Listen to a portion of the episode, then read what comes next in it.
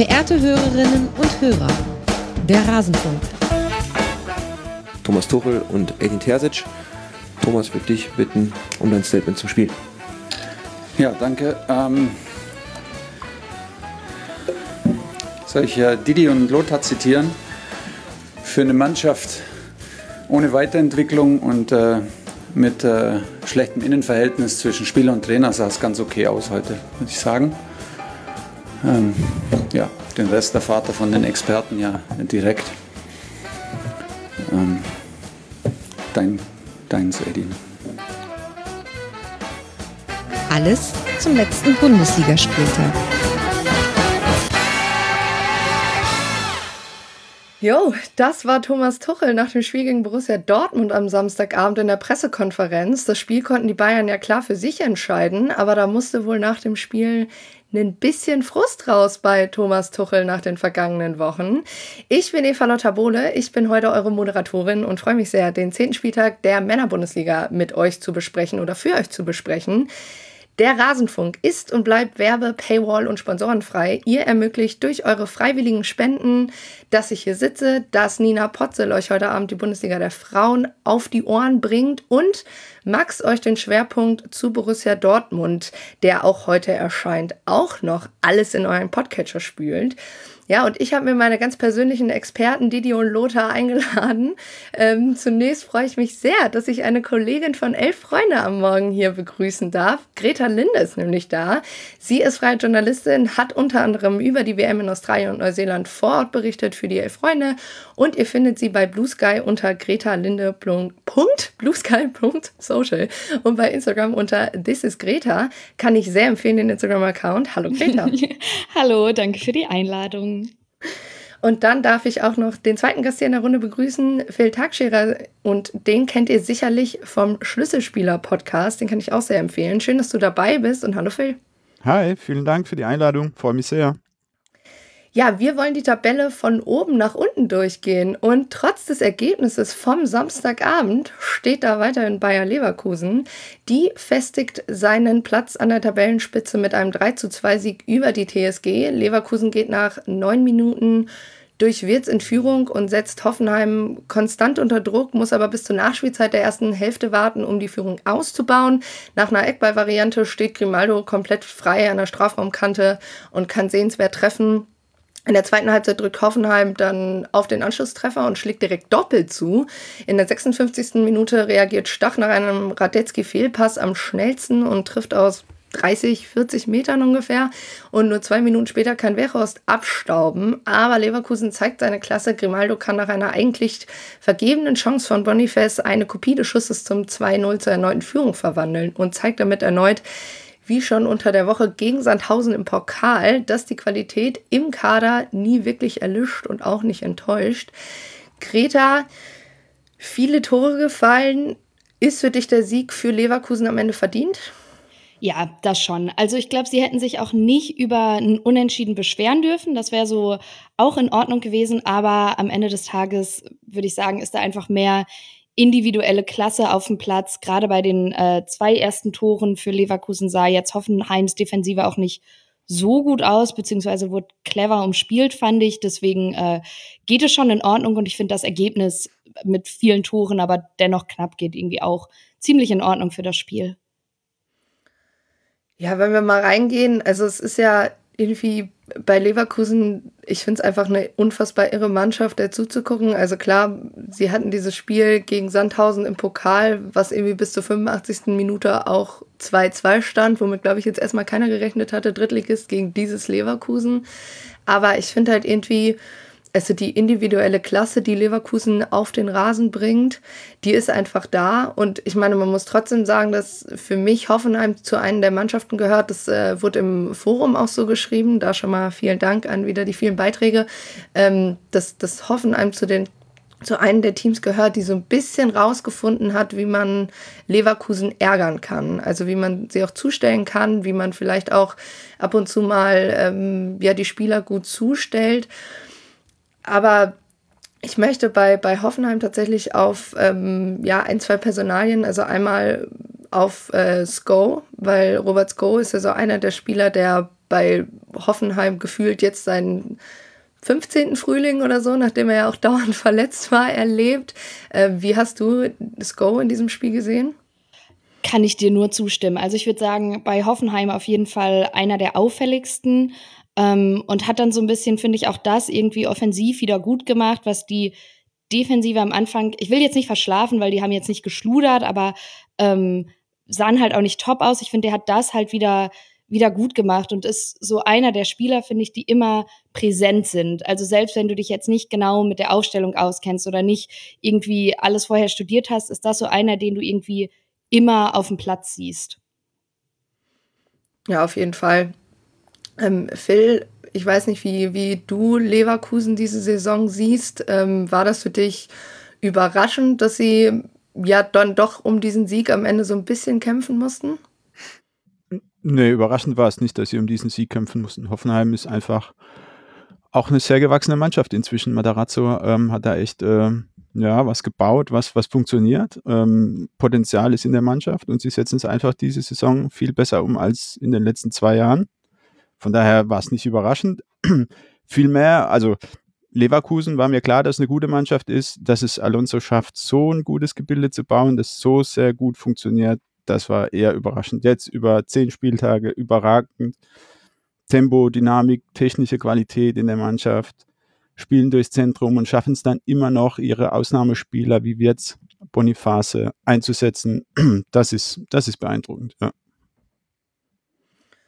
Ja, gehe ich komplett mit. Und ich meine, sie haben, also haben auch ja ein, ein interessantes Programm in den nächsten Wochen. Ne? Also spielen gegen, gegen Karabakh und dann zu Hause gegen Union Berlin, auswärts gegen Werder Bremen. Also erstmal bin ich tatsächlich gespannt. Ich meine, Union Berlin ist sowieso, finde ich tatsächlich schwierig drüber zu reden. Reden wir ja gleich auch noch drüber, wie man, wie man die einschätzen muss. Aber ist natürlich, also ich habe schon das Gefühl, dass Leverkusen an sich lieber gegen offensiv ähm, ja, begeisterte Mannschaften spielt. So, also, dass man sich auch so ein bisschen den Ballbesitz teilen kann, ne? dass, es, dass man nicht unbedingt eine, so ein komplettes Ungleichgewicht hat, ne? von einer hat irgendwie 60, der andere 40 Prozent oder so, sondern dass sich das schon, hat sich ja auch in dem Spiel tatsächlich gezeigt.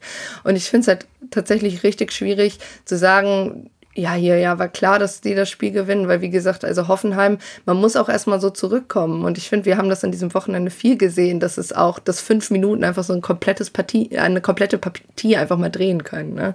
Voll.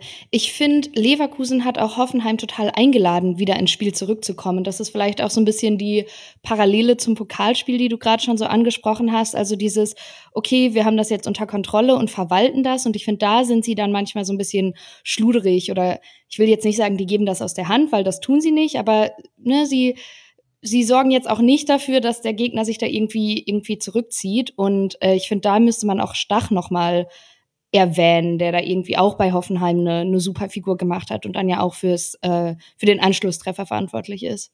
Das hat man aber auch ähm, nochmal gesehen an dem Spieltag und in der Vergangenheit.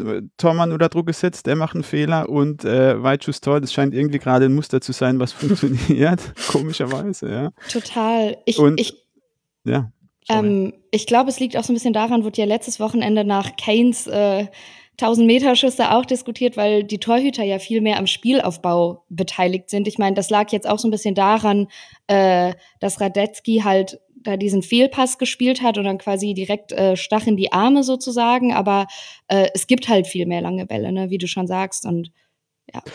Ja, insgesamt kann man das, glaube ich, schon vorwegnehmen, auch für den Spieltag. Das ist Wahnsinn. Die Total. Tormuster, äh, die gleichen sich. Entweder lange Bälle in die Tiefe, hinter die Abwehr, Pass zurück, Tor. Oder eben Weitschuss äh, oder Standards. Das sind so die, die Möglichkeiten, wie gerade Tore fallen, zumindest gefühlt.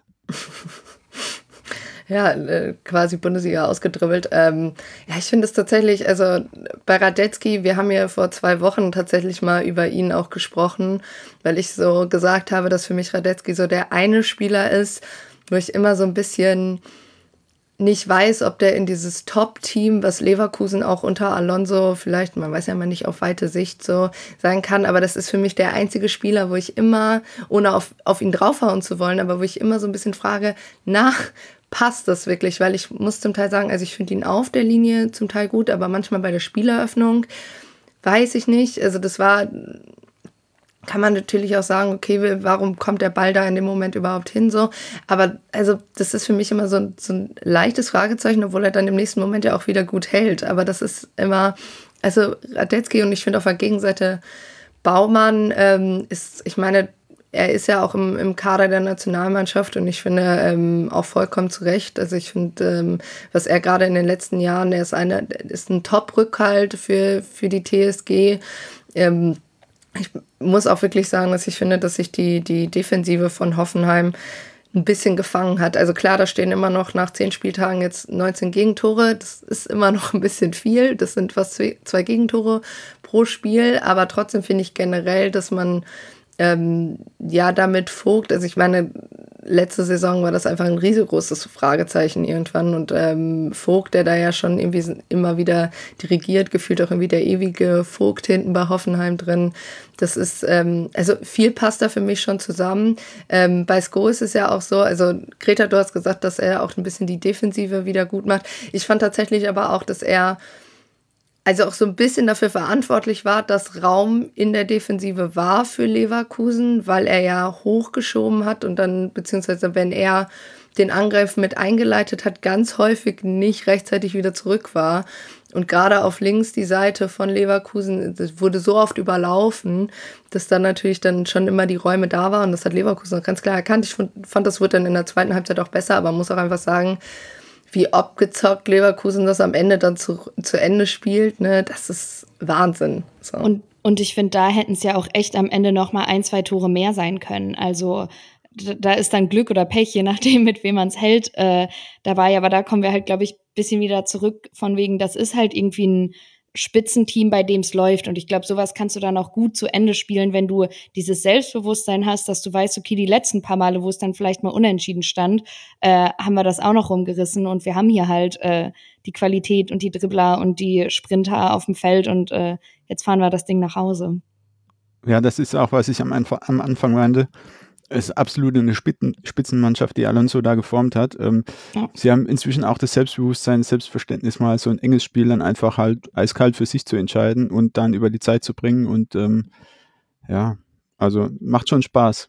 Total. Was am Ende, glaube ich, auch so ein bisschen daran liegt, dass Hoffenheim ja dann quasi ins Risiko gehen muss und halt offensiver wird ja. und dann äh, viel, viel Platz für Bayern am Ende da ist. Aber das stimmt schon, aber die Tore waren schon alle Extraklasse individuell. Total, also total, ja. jetzt brutal. Ähm, auch, auch von Hoffenheims Seite übrigens. Ähm, vor, vor ein paar Jahren, vor zwei, drei Jahren hatte ich wirklich ähm, Bedenken, was die deutsche Zukunft angeht für den Fußball. Inzwischen muss ich sagen, also es gibt echt wieder schöne Talente in der Bundesliga, die, die viel Potenzial haben. Bayer jetzt sind zwei super Beispiele. Ähm, auch Bayer wird seinen Weg machen mit Sicherheit. Ja, bei Bayern muss ich es auch wirklich nochmal hervorheben. Den habe ich viel in der zweiten Liga gesehen. Bei Hannover 96 war da wirklich so ein, ja, also ein absoluter Ausnahmespieler, hat immer wieder Spieler auch entschieden, nicht unbedingt durch Tore, aber einfach durch das Spielverständnis, was er mitbringt. Und ich war mir tatsächlich nicht so sicher, ob er direkt schon diesen Platz bei den Hoffenheimer findet. Wenn man es vergleicht mit Finn Ole Becker, den sie ja von von St. Pauli geholt haben, der jetzt, glaube ich, am, am Wochenende das erste Mal in der Starthelf stand. Da sind schon äh, deutliche Unterschiede auch zu erkennen. Aber ich meine, Bayer spielt eine super Saison. Gerade für so junge Spieler ist es natürlich von Vorteil, wenn die gut reinstarten. Aber also, ne, zeig mal wieder Top-Fußballverständnis, dass ich dachte so, nee, nee, also der wird da auf jeden Fall gar keine Rolle unter Matarazzo erstmal spielen. Aber ähm, also ich, ich gönn's ihm auch richtig, weil wie gesagt, bei, bei Hannover, der war so einer der Gründe, in den schlimmen Phasen von Hannover letzte Saison gab es ja einige, wo man dann das Spiel dann doch noch gerne geguckt hat, weil er tatsächlich ähm, ja einfach, also ich gucke dem einfach unfassbar gerne beim Spielen zu und genauso wie ich gesagt habe, wird's natürlich sowieso. Aber ja, diese ganze, also bei, bei Leverkusen finde ich einfach, dann vergisst du zwischenzeitlich, ach so, ja, okay, mh, jetzt spielt er ja noch und Bonifest, ach so, ja, klar, Grimaldo. Grimaldo ist da ja auch noch im Rückraum, so. Und das ist, also die Kaderplanung, das habe ich vor zwei Wochen schon gesagt, von Leverkusen, muss ich sonst sagen, ist richtig, richtig top und, ähm, ja, ich bin gespannt, so was sie es bringen. Also man, man muss ja sagen, es gab immer wieder diese engen Spiele, auch letzte Woche ähm, gegen Freiburg, so dieses, dieses wo sie unnötigerweise Freiburg eigentlich noch mal in der zweiten Halbzeit rankommen lassen, wo man sagt so, boah, hätte das, also muss das jetzt so sein, aber sie bringen es halt trotzdem über die Zeit. Und das ist halt ganz im Ernst, sie stehen auf Platz 1, 28 Punkte, 10, äh, 9 Siege, ein Unentschieden.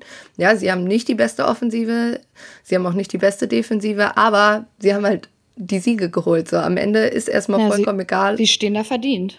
Ja, genau. Und am Ende ist erstmal vollkommen egal, ob du jedes Spiel mit 5-0 oder jedes dritte Spiel mit 5-0 gewinnst, aber dann drei Unentschieden da zwischendurch. So, das äh, Ergebnis Sportfußball. Das ist dann ja am Ende Ich glaube, es wird spannend, umso länger die Saison ist und umso länger sie erfolgreich sind, wie ja. die Störfeuer so äh, sich ausbreiten. Natürlich wird es Wechselgerüchte geben, Alonso hier weg, Boniface weg, wird es irgendwie Angebot, irgendwie wird was kommen und ich bin gespannt, wie die, die ganzen Störfeuer dann sich auf die Mannschaft auswirken werden. Das habe ich auch gedacht beim 1-0, was wirklich so schön ist. Also äh, ich habe ja. mir das mehrfach angesehen, dachte ich so, es ist so schade eigentlich, dass man schon weiß, dass die Mannschaft, wie sie jetzt ist, auch mit dem Trainer eigentlich maximal noch so ein Jahr irgendwie so in der Konstellation ja. spielen wird. Äh, deswegen glaube ich, muss man das jetzt irgendwie sich so so oft ansehen, wie es geht, solange man das irgendwie noch äh, hat in der Bundesliga. Ähm, aber ja, bin, bin ich auch gespannt und auch wie sie das irgendwie so von der von der Mentalität und dem Druck irgendwie so so halten können, wenn es dann vielleicht auch mal irgendwie die erste Niederlage oder so geben sollte. Ja, definitiv. Also wie gesagt, Leverkusen auf Platz 1 mit 28 Punkten, Hoffenheim auf Platz 6 mit 18 Punkten. Ähm, ist ja alles dann doch relativ eng beieinander zwischen Platz 3 und, weiß ich nicht, Platz 9. Aber äh, ist auf jeden Fall spannend. Die TSG, die spielt jetzt als nächstes auswärts bei Augsburg zu Hause gegen Mainz und dann auswärts bei Borussia Mönchengladbach. Also durchaus auch äh, interessante Partien. Gerade auf das Spiel gegen Augsburg bin ich dann durchaus sehr gespannt. Leverkusen habe ich euch schon gesagt. Und dann würde ich sagen, gehen wir zum ja, Topspiel des Samstagsabends, oh. das dann am Ende dann doch wieder nicht so das Topspiel war. Der FC Bayern gewinnt das Spiel gegen Borussia Dortmund nämlich deutlich mit 4 zu 0. Ja, vor allem Harry Kane, der drei Tore erzielt, spielt sich dabei auf jeden Fall schon mal in den Mittelpunkt. Ja, und die Hoffnung, dass vielleicht mal einmal eine andere Dynamik in dieses Duell kommt, die werden schon nach vier Minuten von Upamecano zerstört, als er nach einer Ecke einnickt äh, und Kane macht nur fünf Minuten später gefühlt schon den Deckel drauf. Also so hat es sich für mich auf jeden Fall angefühlt. Dortmund fällt nach vorne kaum was ein. Hinten sind sie zu naiv, zeigen zu große Lücken, sodass Kane in Halbzeit 2 noch zweimal treffen kann. Phil, ich würde mit dir anfangen ich, ich weiß, es klingt total blöd, aber woran hat es denn bei Dortmund gelegen? ja, ich glaube, Stadt verpennt und dann war das Spiel gelaufen für Dortmund auch. Mental, Körpersprache war weg. Ähm, als ich dann abends die Zusammenfassung nochmal im Öffentlichen geguckt habe, die, die gab ein völlig falsches Bild in meinen Augen von der ersten Halbzeit, weil fünf Chancen, Halbchancen von Dortmund gezeigt wurden. Das waren Annäherungen, das waren die einzigen halbwegs Versuche von Dortmund nach vorne zu kommen. Ansonsten war Bayern einfach die erste Halbzeit schon so dominant, dass Dortmund überhaupt gar keine Chance hatte in meinen Augen. Ähm, natürlich gab es die eine Torchance, aber ja, also die haben einfach den ersten Standard direkt verpennt. Äh, Schlotterbeck hat sich lieber mit äh, Upe Meccano unterhalten wollen, anstatt ihn zu verteidigen und der nutzt es halt eiskalt aus und köpft das Ding rein, ja. Und dann war das Spiel schon fast rum. Also von der Körpersprache, da war ja schon alles weg bei Dortmund. So. Und ähm, ja, so würde ich, äh, so würde ich begründen, warum Dortmund es direkt verloren hat, das Spiel. Voll. Ich finde, es geht echt auf die Kappe der Defensive. Also klar, Mentalitätsfrage, bla bla bla, können wir auch gleich gerne nochmal stellen. Aber die ersten beiden Tore, es ist eigentlich total egal, wo man da auf Pause drückt. Das Standbild sieht nie gut aus. Also ähm, die laden die quasi ein in den Strafraum. Die Bayern können da machen, was sie wollen. Äh, und im Endeffekt kann, kann Dortmund sich, finde ich, später im Spiel auch noch bei Kobel bedanken, dass die sich da irgendwie nicht noch, nicht noch mehr fangen. Ja. definitiv. Und ich meine, man muss auch sagen, ähm, ein Spieler, der zwar jetzt selber kein Tor geschossen hat, aber der mir unfassbar gut in diesem Spiel gefallen hat, war Sané. Also ich habe irgendwie so das Gefühl, dieses Zusammenspiel zwischen Sané und Kane das funktioniert richtig, richtig gut. Also die, da haben sich, ich muss immer aufpassen, dass ich nicht Kane sage, das ist ganz furchtbar. das ist, äh, die haben sich da wirklich auch gut gefunden. Ich muss auch sagen, Goretzka, der dann ja auch wieder dabei war, der hatte ja auch fast irgendwie diesen, diesen Fallrückzieher irgendwie, der ist am 16er komplett frei ich ehrlich gesagt hätte ich mir gerade irgendwie gefühlt mal wieder was gebrochen in meinem Körper, habe eine Verletzung, eine Story. Ich würde es nicht machen, aber ich bin auch ehrlich, ich würde mein Bein auch nicht mehr so hochkriegen. Deshalb sind das Profisportler und ich sitze hier und rede drüber.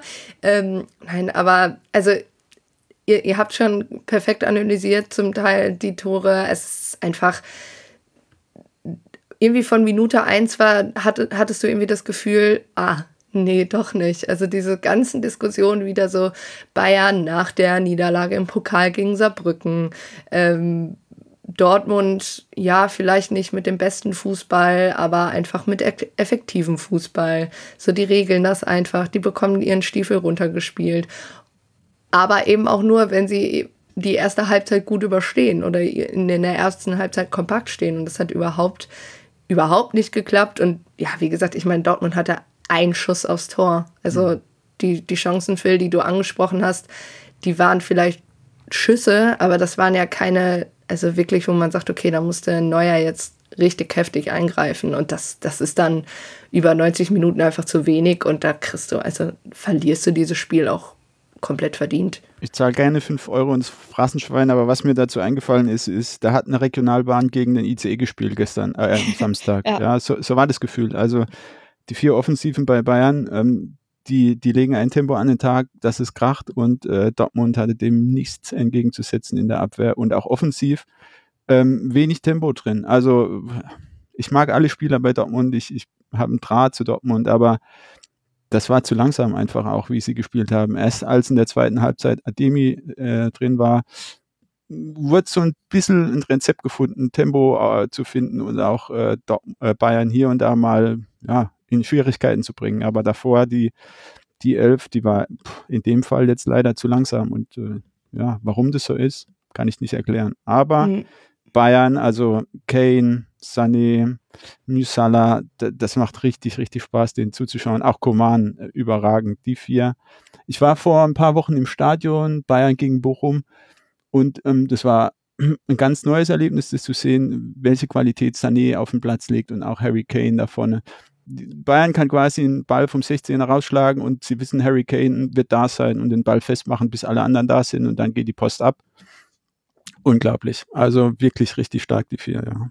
Ja, und ich fand es auch so bemerkenswert, dass Bayern ja eigentlich Kaderprobleme hat ähm, und Goretzka da aber wieder steht und voll Einsatz gibt und hinterher dann ja auch in die Innenverteidigung rückt und ähm, Kane, jetzt hätte ich auch was Kane gesagt, ja. hast du ja schon angesprochen, Sané hat mir auch gut gefallen, der dann ja Kimmichs Standards übernommen hat, ähm, während halt Dortmund, also von Füllkrug hat man nichts gesehen, fand ich, Reus hatte so diese eine Chance da in der ersten Halbzeit und, und das war's. Und ähm, mich hat es irgendwie so beim Zusehen so sauer gemacht und äh, ich bin nun wirklich keine Freundin beider Vereine. Also es ist mir wirklich egal, wer da gewinnt oder verliert.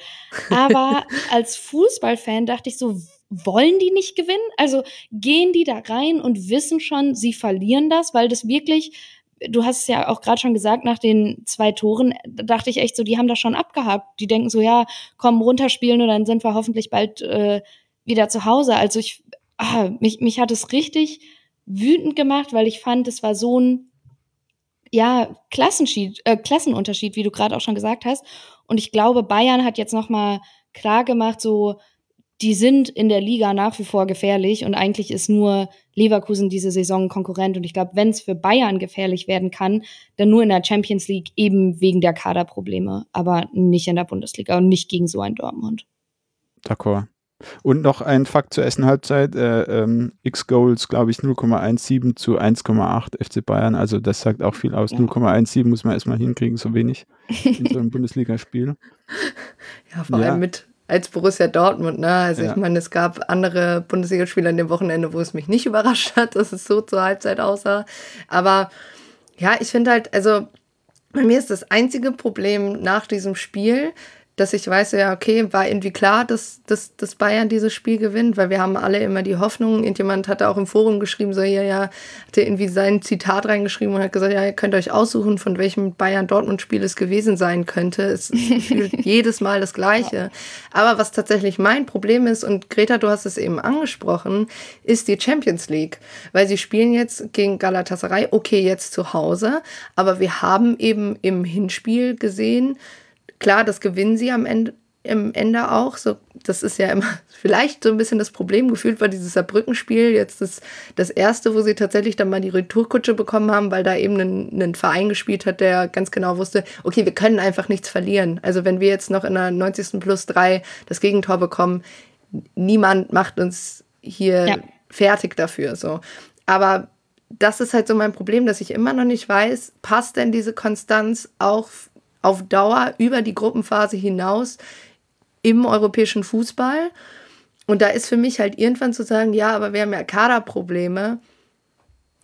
Weiß ich nicht. Also das, das greift mir irgendwann immer so ein bisschen zu kurz, weil ich mir immer noch sage, naja, aber also generell ist ja der Verein zieht ja genug Leute an. Also man weiß ja auch von manchen Spielen, Spielern, okay, die sind verletzungsanfällig, da brauchen wir vielleicht einen Plan für die, für die Hinterhand. Und da weiß ich immer nicht, also bin ich auch mal gespannt, was da vielleicht noch so zur, zum, zum, zur Winterpause passiert. Und eine Personalie, die ja irgendwie, wo man, ich sage jetzt mal noch letzte Saison, immer sofort gemerkt hat, dass sie gefehlt hat, weil dann im Zentrum nichts funktioniert hat. Und wo man jetzt sagt, das war ein Spiel, wo sie gefehlt hat und gefühlt hat, es besser funktioniert, war Joshua Kimmich. Ja. Und da habe ich so ein bisschen das Gefühl, dass Tuchel dran angesetzt hat zu sagen, okay, Kimmich ist ein super wichtiger Spieler, aber wir müssen irgendwie ein Konzept aufbauen, dass unser Offensivspiel oder dass die Verbindung zwischen unseren Ketten funktioniert, ohne dass er spielt. Und das finde ich hat in diesem Spiel richtig, richtig gut geklappt. Hm. Auch bei den Standards habe ich gedacht, in Zukunft sollten sie vielleicht mal Kimmich ersetzen. Gerade beim Pokalspiel hat er gefühlt 30 Standards geschossen und da ist nichts passiert. Und jetzt Sané schießt zwei und äh, ein Tor davon. Äh, war, also Kimmich ist überragend, brauchen wir nicht drüber reden. Nur irgendwie so richtig integriert sieht er manchmal nicht aus, ja.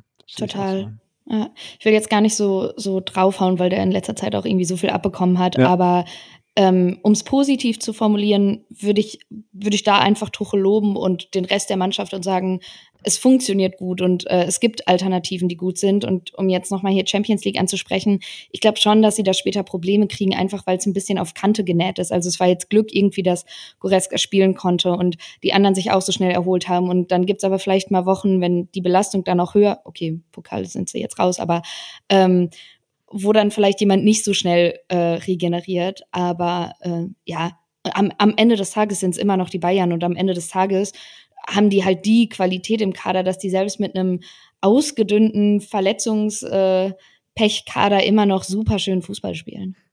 Also sie werden sich auf jeden Fall bis zum Winter, glaube ich, ähm, ja, gut durchwursteln und, und viele Spiele gewinnen. Dann äh, liegt es an den neuen Sportdirektoren hier was zu machen, aber das wird richtig schwer. Bindertransferperiode, einen äh, guten Abwehrspieler oder Sechser zu holen, puh, das wird eine große Herausforderung, ja. Ja, aber gleichzeitig ist es ja gefühlt auch die erste richtige Wintertransferperiode oder wirkliche Winterpause, die wir gefühlt seit dem, dem Corona-Jahr ja. haben. Ne? Also ich meine, wir hatten letztes Jahr die WM.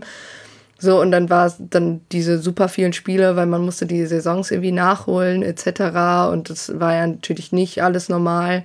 Ähm, da bin ich sowieso mal gespannt, was das generell mit dem deutschen Fußball macht. Also wieder dieses einigermaßen planen können, was passiert. Natürlich trotzdem mit der Vorausschau, okay, wir haben eine EM im eigenen Land nächstes Jahr, so ne, trotzdem ein bisschen wird natürlich irgendwann dieses ganze Thema Belastungssteuerung wieder auftreten.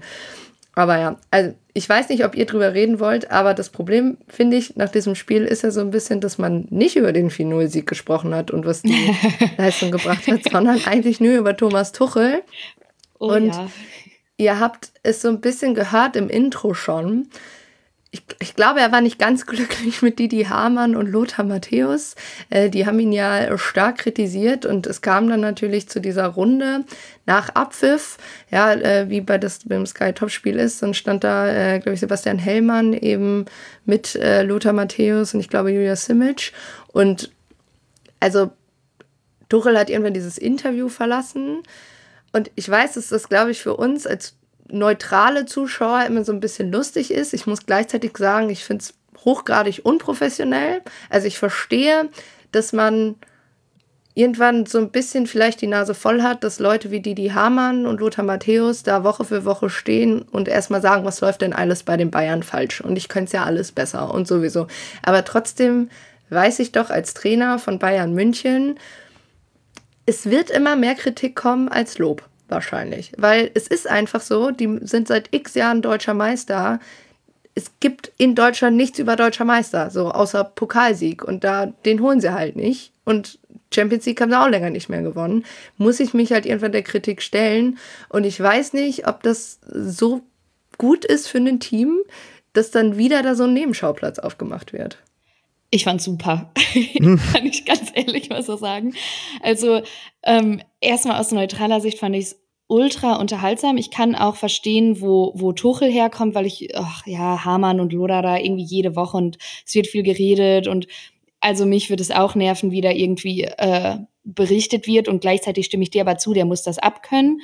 So, ich fand es aber einfach unterhaltsam, dass er so reagiert hat, weil wir wollen doch immer Typen und ich glaube heutzutage gäbe es überhaupt keinen ich habe fertig und sonst was mehr, ähm, weil halt alles so glatt gebügelt ist. Deswegen fand ich das eigentlich so unterhaltungstechnisch total super, aber ja, er muss sich die Kritik gefallen lassen, denn äh, Sportjournalismus soll ja auch kritisch berichten. Also wir können jetzt drüber streiten, ob so wie Didi Hamann und Lothar Matthäus das machen, äh, das jetzt irgendwie so der, der kritische Sportjournalismus ist, den wir wollen. Aber ähm, in der Hinsicht stimme ich dir zu, so das muss er sich gefallen lassen, aber äh, ja, unter, unterhaltsam geantwortet. Also würde ich mir auch nochmal ansehen. Fand ich auch äh, unterhaltsam, also ich habe es auch gerne angeguckt. Ähm, allerdings muss ich sagen, ich glaube, da ist viel Kalkül dabei, auch von Tuchel. Ähm, er weiß genau, unter der Woche Spieler machen sich vielleicht auch Vorwürfe. Ich glaube, er hat einen guten Draht zu vielen Spielern. Und durch die Aktion wollte er vielleicht auch in gewisser Weise Aufmerksamkeit auf sich ziehen, weg von der Mannschaft, oder äh, vor dem Spiel schon. Und dann nach dem Spiel, ja, da war es eher emotional, so trotz und zu sagen, okay, seht her, also was wollt ihr überhaupt? Äh, kritisieren ist einfach, merke ich auch hier, ja, kritisieren ist einfach, wenn man nicht selbst auf dem Platz steht, klar. Ähm, ja, also ich bin auch gespannt, wie sich das entwickelt. Er darf es nicht übertreiben. Das war jetzt einmal, dann ist es gut. Wenn das jetzt noch wochenlang weitergeht, dann wird es zum Nebenkriegsschauplatz, ähm, der ablenkt von, vom Sportlichen. Und das darf da nicht passieren. Ja, bin ich voll bei euch. Einfach zum Resümieren nochmal. Ich meine, Bayern auf Platz 2 stellt die beste Defensive mit nur sieben Gegentoren, stellt die beste Offensive der Liga. Man ist halt nur auf Platz 2 in Anführungszeichen, hat aber eben fünf Punkte Vorsprung auf den drittplatzierten VfB Stuttgart. Äh, spielt jetzt eben gegen Galatasaray in der Champions League, dann gegen Heidenheim zu Hause und dann gegen Köln auswärts. Der BVB spielt gegen Newcastle zu Hause in der Champions League, gegen den VfB auswärts und dann gegen Borussia Mönchengladbach zu Hause. Wollen wir dann tatsächlich, weil der VfB und der FC Heidenheim, die sind tatsächlich ein gutes Stichwort für unser nächstes Spiel. Denn Heidenheim gewinnt sein drittes Saisonspiel mit 2 zu 0 gegen den VfB. Und Heidenheim ist vor allem in der ersten Halbzeit nach Ecken extrem gefährlich. Ich habe zwischendurch mal gezählt, ich glaube, es waren sechs oder sieben allein in der ersten Halbzeit. Stuttgart bekommt gefühlt nicht so richtig einen Fuß an die Erde, aber mit den wenigen Momenten, die sie haben, ja, kommt durchaus Gefahr. Aber auf beiden Seiten fehlt eben das Tor. Und in Halbzeit 2 bekommt der VfB dann einen Elfmeter. Silas verschießt den jedoch. Und in der 70. Minute geht dann eben der FCH in Führung nach Neike, klar. Und da köpft Schöppner den Ball ins Tor und den FCH in Führung. Und in der Nachspielzeit, da hat der VfB eigentlich die wahnsinnig große Chance, durch Youngster Raimund den Ausgleich zu erzielen. Stattdessen trifft Kleindienst nach einem Anton-Fehler und weil Nübel sehr, sehr weit aus dem eigenen Tor rausgekommen ist, aus gut 40 Metern ins leere Tor. Und Heidenheim gewinnt dann das Spiel. Phil, ich muss sagen, ich fand es einen sehr amüsanten Abschluss zum, für diesen Spieltag. Findest du, Heidenheim nach 90 Minuten hat den Sieg verdient? Also zunächst mal finde ich, dass äh, der Spieltag schwach begonnen hat und jetzt einen krönenden Abschluss hatte. Das Spiel war sehr unterhaltsam, war, war wirklich toll dazu zu schauen am Sonntagabend.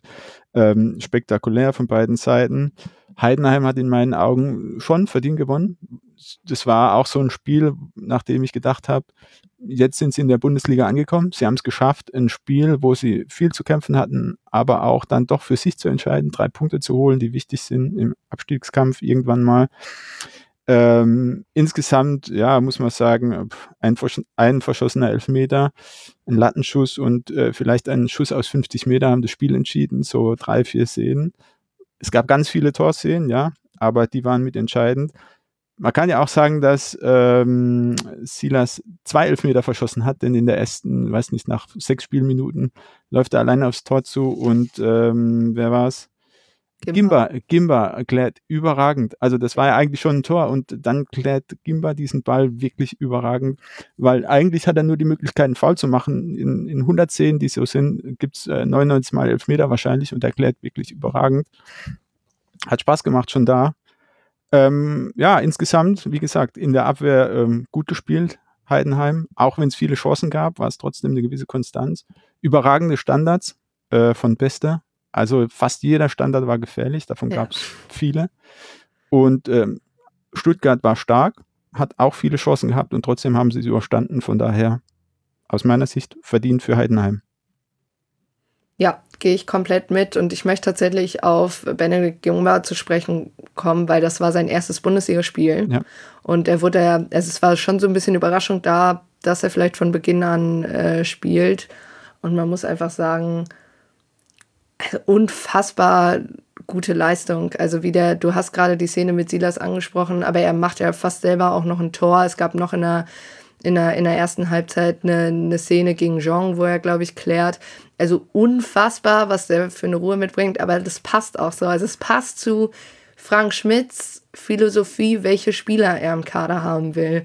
Das ist wirklich, und da ich finde, ich muss man auch einfach Respekt zollen, dass es wirklich auch ein Schöppner, der da ja reingeworfen wurde in dem Spiel, der macht das Tor, also ne, Geschichten, die nur der Fußball schreibt, mhm. so ein mhm. bisschen, aber ist ja auch selber, also köpft den Ball, glaube ich, beziehungsweise schießt den, ähm, schießt den Ball auch einmal an die Latte etc. nach einer Ecke. Der war auch voll da und ich muss einfach sagen, also war ein super unterhaltsames Spiel und ich glaube, es war tatsächlich das erste Spiel für den VfB unter Hoeneß, wo sie kein eigenes Tor geschossen haben. Ja, also ich meine, versucht haben sie es. Ich meine, ich verstehe immer noch nicht, wie das Ding von Raimund da nicht reingeht. Das ist, glaube ich, irgendwie unterkante Latte. Und ich dachte, ja, okay, jetzt zeigt der Schiedsrichter zum, zum Mittelpunkt, weil Torlinientechnik sagt, er ist irgendwie, war aber trotzdem irgendwie hinter der Linie. Also unfassbar. Und das ist dann wirklich im Gegenzug dieses äh, dann noch das 2-0 zu schießen. Und ich, ich hatte ja tatsächlich so ein bisschen Angst, sag ich mal. Also ich habe weder jetzt für den VfB noch für Heidenheim gesonderte Sympathien. Ich gucke denen einfach beide tatsächlich gerne beim Fußballspielen zu. Ähm, aber man hatte ja schon so ein bisschen das Gefühl, na, ob sich das mal nicht recht. Also diese, diese Chancenwucher, die Heidenheim ja doch irgendwie nach den vielen Ecken hatte, dass das nicht doch noch schief geht. Aber ähm, ja, ich fand es einfach, also sehr, sehr gutes Spiel zu gucken. Bei, bei Stuttgart ist natürlich schon so ein bisschen die Frage, ich meine, sie stehen immer noch auf Platz drei, aber ähm, man fragt natürlich doch so, okay, wie wird das noch mit dem Girassi-Ausfall? Also ich finde jetzt auch nicht, dass Undaf das sonderlich schlecht gemacht hat. Ne? Und das ist auch immer, es sind halt auch einfach nicht die gleichen Spielertypen, bringen einfach nicht eins zu eins das gleiche auf den Platz. Aber ich finde, man hat dann doch auch irgendwann gemerkt, dass bei, bei Hönes, dass er nicht mehr so ganz wusste, okay, wie reagiere ich da jetzt wechseltechnisch noch drauf? Also was kann ich da jetzt noch reinwerfen? Weil irgendwie, wir machen ja unsere Sache gar nicht so schlecht, aber es fehlt irgendwie dieser letzte, dieser letzte Moment, den hatte Raimund ja, wie gesagt, fast. Aber ähm, das wird tatsächlich, glaube ich, so eine Frage, die der VfB noch beantworten muss. Wie seht ihr das? Also zunächst mal ähm, X-Goals für Stuttgart nach dem Spiel 2,92 und sie haben keins gemacht. Also ähm, oh, ja. ja, das ist, es spricht auch Bände. Insgesamt ähm, muss man mal die Gesamtsituation bei Stuttgart sehen. Letztes Jahr ähm, fast Abstieg, das war ja kaum noch zu verhindern. Und jetzt sind wir am zehnten Spieltag der Folgesaison und ähm, die spielen da vorne mit dabei. Also allein das, ich ziehe den Hut vor Sebastian Hünnes, ähm, der hat es damals bei den Bayern-Amateuren überragend gemacht, dann bei Hoffenheim etwas, ja, hat nicht gepasst vielleicht oder ich weiß nicht, wie ich es beschreiben soll und jetzt aber inzwischen bei Stuttgart wieder überragend. Hat die Mannschaft hinter sich gebracht, dass Stuttgart jetzt nicht ähm, 18 Spieler hat, die alle Top-Niveau haben.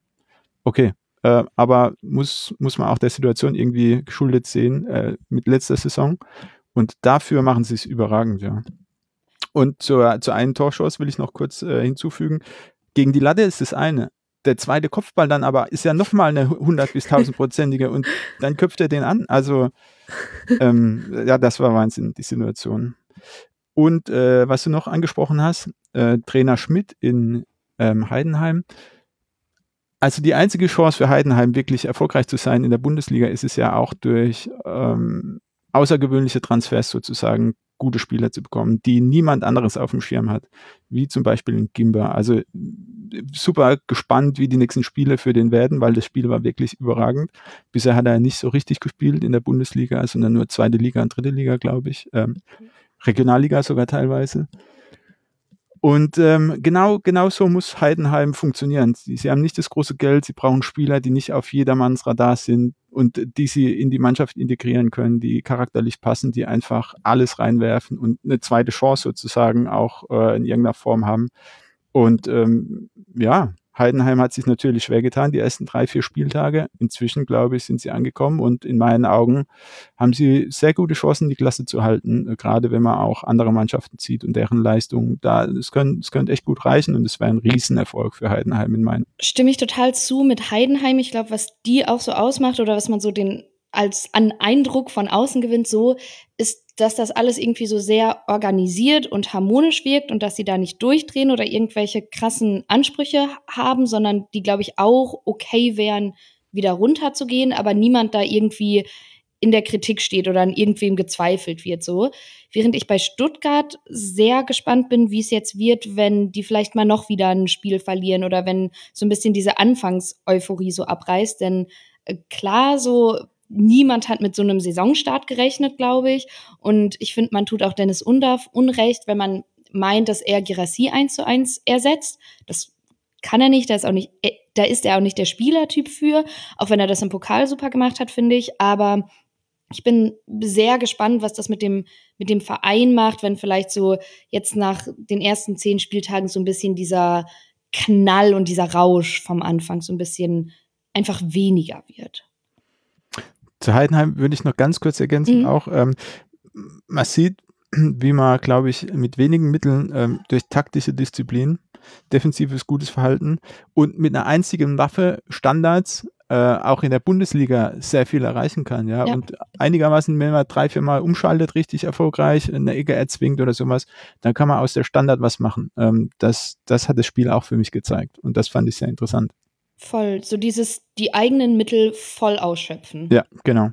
Ja, und das ist ja, ich glaube, alle, die Heidenheim aus der zweiten Liga kennen, die wundert das nicht wahnsinnig, aber ist natürlich auch immer ja sehr erstaunlich zu sehen, wenn sowas dann auch in die, in die Bundesliga übertragen werden kann. Ja, für, für Heidenheim, da wird es jetzt tatsächlich ernst. Die spielen auswärts beim FC Bayern als nächstes. Dann zu Hause gegen Bochum. Sehr interessantes Spiel, glaube ich, für beide. Gerade trennen die beiden Mannschaften nämlich zwei Punkte und nur einen Tabellenplatz quasi. Also sind direkte Tabellennachbarn und spielen dann auswärts bei Raba Leipzig. Der VfB, der muss als nächstes gegen Borussia Dortmund ran. Dann auswärts bei der SGE aus Frankfurt und dann zu Hause gegen Werder Bremen. Also auch sehr interessante Partien. Ja, und dann wollen wir tatsächlich zu unserem nächsten Spiel gehen. Das ist Mainz 05 gegen Raba Leipzig. Und das hatte durchaus eine Überraschung für uns bereit, dieses Spiel. Denn Mainz 05 gewinnt sein erstes Saisonspiel nach Bo Svensson und unter Interimstrainer Jan Sievert. 75 Minuten passiert dabei vor beiden Toren relativ wenig, was vor allem ja für Mainz Abwehrarbeit spricht, glaube ich. Und dann leitet Fernandes nach einer Leipzig-Ecke den Konter ein. Unisivo findet den von links einlaufenden Lee und es steht 1 zu 0. Und nur vier Minuten später trifft Barrero zum 2 zu 0. Das Tor wird länger überprüft, da da Costa im Abseits stand, aber Schiedsrichter Bastian Dankert entscheidet auf Tor. Ganz kurz bevor wir in die Spielanalyse gehen, es gab da auch einen Nebenschauplatz, neben das Bo Svensson nicht länger Trainer ist von Mainz 05. Und zwar hat sich Mainz tatsächlich endgültig von El Ghazi getrennt. Der hatte, da gab es ja eine Menge Statements und der hatte dann bei sich hochgeladen, dass er würde den Post, in dem er ja unter anderem Israel das Existenzrecht äh, abspricht, er würde das nicht zurücknehmen. Das wäre mit dem Verein nicht so abgesprochen gewesen, welches Statement sie released hätten. Und ähm, dann hat Mainz tatsächlich sich dazu entschieden, sich von diesem Spieler zu trennen. Ich glaube, im Endeffekt ist das auch die richtige Lösung. An der Stelle auch nochmal Solidarität mit allen Hinterbliebenen von zivilen Opfern in diesem Krieg. Ich ähm, ja, volle Solidarität und äh, ich glaube, wir können den Schmerz nicht mal annähernd nachempfinden. Und ja, ich glaube, es ist aber auch einfach klar, dass jüdisches Leben auch geschützt werden muss und gleichzeitig ja, der, die, die Solidarität mit PalästinenserInnen auch da sein muss. Ähm, und ich glaube, ja, im Endeffekt für Mainz keine einfache Aufgabe, aber ich glaube auch die einzige, den einzigen Weg, den sie jetzt gehen konnten. Aber zurück zum Sportlichen, auch wenn das immer so ein bisschen schwierig ist. Greta ich muss sagen, mich hat es für Mainz tatsächlich ein bisschen gefreut, dass sie jetzt endlich ihr erstes Saisonspiel gewinnen konnten und für mich tatsächlich auch verdient. Wie siehst du das? Stimme ich dir total zu. Also mich hat es auch ähm, für Bo Svensson irgendwie gefreut. Es gab ja einige Plakate auch so äh, im Stadion und so, die ihm nochmal gedankt haben. Und ähm, ja, überhaupt nicht unverdient. Also die erste Halbzeit fand ich ehrlich gesagt lahm. So man hat nichts verpasst, wenn man die nicht gucken würde. Ähm, da waren sie sehr, sehr defensiv. Und ich hatte das Gefühl, in der Halbzeit sind sie dann so aufgewacht und haben irgendwie gemerkt, oh krass, wir haben das ja unter Kontrolle. Und von Leipzig kommt wenig bis nichts. Lass uns doch mal gucken, was dann vorne rum passiert. Und ähm, ja, zwei schöne Tore. Leipzig hat, ich glaube, da müssen wir nicht drüber streiten, mehr individuelle Klasse, aber ähm, ist halt nicht konsequent genug. Und ähm, am Ende des Tages ist das ja ein verdienter Sieg, stimme ich zu. Was ich sehr interessant fand, was, was Mainz richtig gut gemacht hat, ist, dass diese, diese Pässe in die Tiefe, die Leipzig dann ja auch gerne irgendwie auf einen Open Dar spielt, die wurden richtig, richtig gut zugestellt. Also es war ein richtig kontrolliertes Abwehrverhalten. Es glaub, gab, glaube ich, ein, zwei Möglichkeiten von äh, Xavi, so der da irgendwie vielleicht die Möglichkeit gehabt hätte, aber da standen direkt ein, zwei Spieler um ihn rum. Es gab, glaube ich, in der zweiten Halbzeit diese, da wo, wo Fernandes sofort zustellt, sodass klar wieder überhaupt nicht zukommt, äh, durchkommt oder direkt zur Ecke klärt. Und du hast es irgendwann im Stadion tatsächlich auch gemerkt. Also ich finde, du konntest in der ersten Halbzeit noch nicht so, aber ich finde, in der zweiten Halbzeit jede Abwehraktion wurde gefeiert wie ein Tor. Und ich glaube, das ist in so einem Moment, du hast halt nicht nur gewonnen, sondern du hast eben auch zu Null gewonnen. Und man muss auch einfach sagen, Leipzig fand ich erschreckend defensiv, also erschreckend defensiv in der Offensive Endeffekt. Also XG von 0,51. Das ist, das ist also meiner Meinung nach einer Spitzenmannschaft, wie Leipzig es eigentlich ist und wie sie es auch immer wieder gezeigt haben, nicht würdig. Und man muss einfach sagen, Mainz hat in der Vergangenheit schon mal gegen Leipzig gewonnen, vielleicht auch überraschend. Und ich glaube, manchmal steckt es dann doch in den Hinterköpfen drin, dieses so, ey, komm, ganz ehrlich, das ist genau das Spiel, da erwartet sowieso kein Mensch was von uns. Das ist Spiel 1 nach Bo Svensson. Jetzt lass uns alles reinwerfen und einfach eine Seele auf den Platz lassen und das wurde dann ja auch honoriert und wie du schon gesagt hast, also es war natürlich, ich, ich fand es auch wirklich guten Fußball, also diese, das 1-0 von Lee, wie die die Ketten überspielt haben. Ein Pass, Fernandes, der den Überblick behält, der selber dann noch mit in den Strafraum läuft, um da auch anspielbar zu sein. Das war richtig, richtig stark gemacht. Und ja, ich muss einfach sagen, also ich möchte tatsächlich auch über das 2-0 diskutieren, weil für mich hat auch Mainz komplett verdient gewonnen. Aber ich, ich möchte auf dieses 2-0 zu sprechen bekommen, weil ich dachte, das Tor wird zurückgenommen weil ich dachte, Da Costa greift aktiv ins Spielgeschehen ein, auch wenn er den Ball nicht berührt, aber er bindet aktiv ja irgendwie einen Defensivspieler und hinterher stehen er und Barrero ja eigentlich hintereinander. Also beide können eigentlich einschieben. Ja, könnte man jetzt argumentieren, gut, dann müssen sie halt schon Barrero stellen, dann müssen sie sich noch Da Costa stellen, aber ehrlich gesagt habe ich erwartet, dass es dass es nicht anerkannt wird mit den Abseitsregeln, die ich kenne. Ich weiß nicht, wie du es gesehen hast, Greta. Ähm, ich war auch überrascht. Also ich habe es im Spiel selbst nicht so klar gesehen und als man dann diese VAR-Bilder eingespielt bekommen hat, dachte ich auch, er greift ein. Also ich bin völlig okay damit, dass er gegeben wird.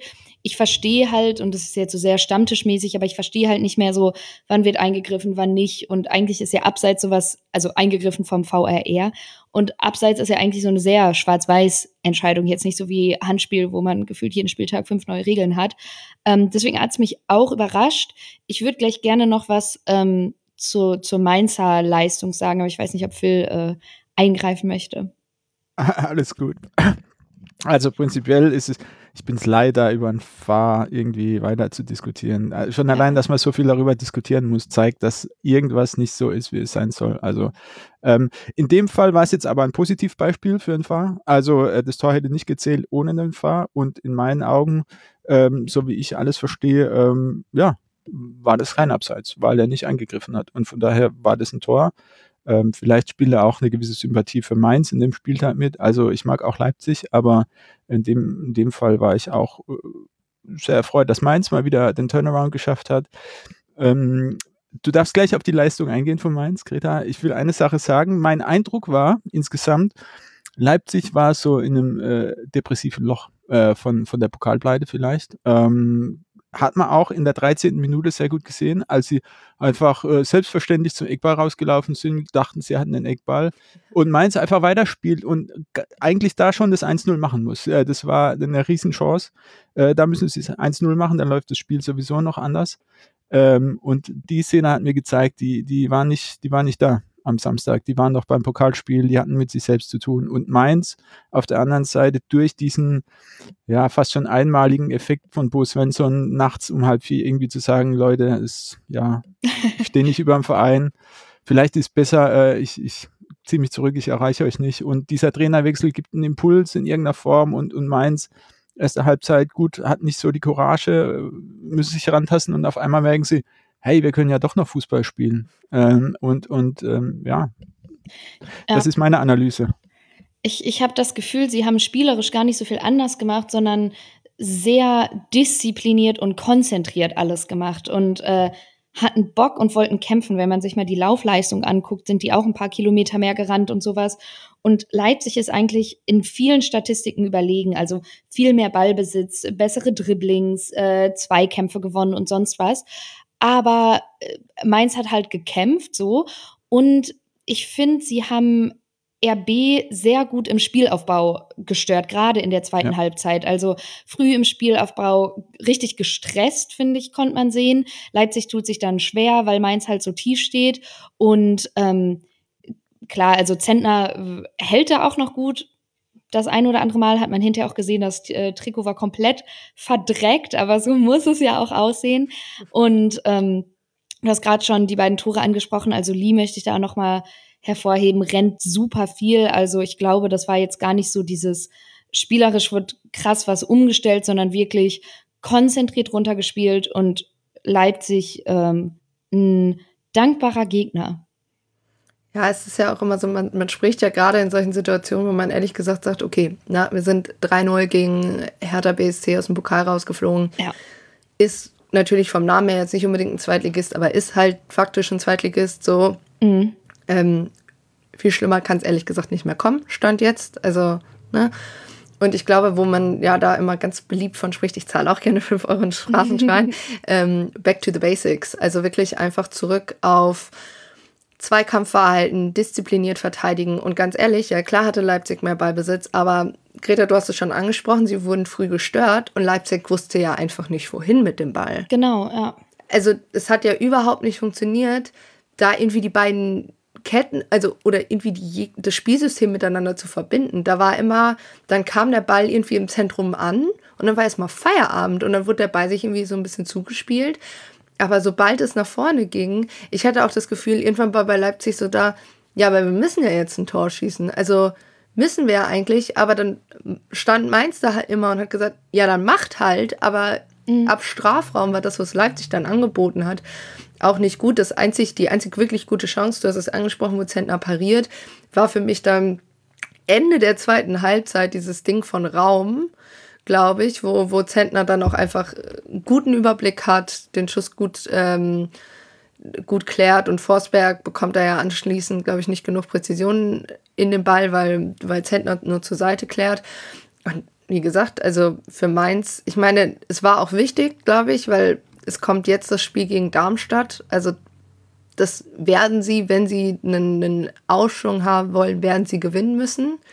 Weil sonst bringst du halt wieder Punkte zwischen dich und den, die Teams über dir. Aber es war, glaube ich, also es trainiert sich natürlich auch viel einfacher, ne? wenn man denkt so, ja, okay, komm, also wir können es noch.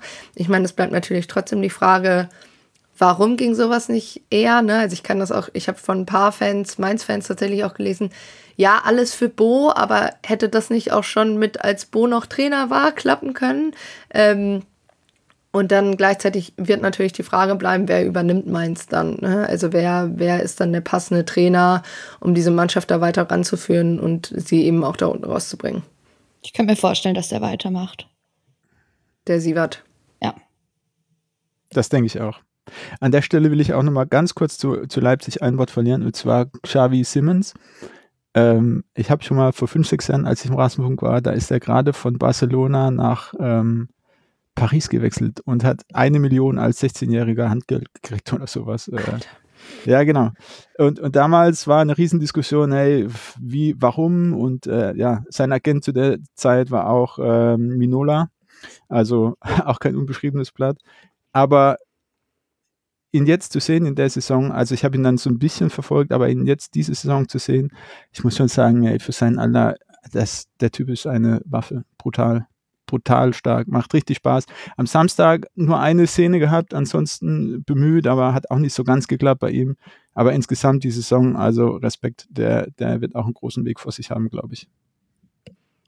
Ja, bin ich, bin ich auch gespannt. Und dann ist es natürlich auch immer schwer in einem, in einem Kader voller ja, individueller Qualität dann nur auf einen zu pinnen, ne, warum es dann irgendwie nicht funktioniert hat. Ne. Man könnte genauso auf Openda gehen, dass der, der ja auch viel gemacht hat, ne, wie gesagt, ja. die wurden halt auch einfach gut gestellt. So. Das genau, hat dann, die, ja. die hatten als Team keine, keine Antwort auf das, was Mainz gesagt hat.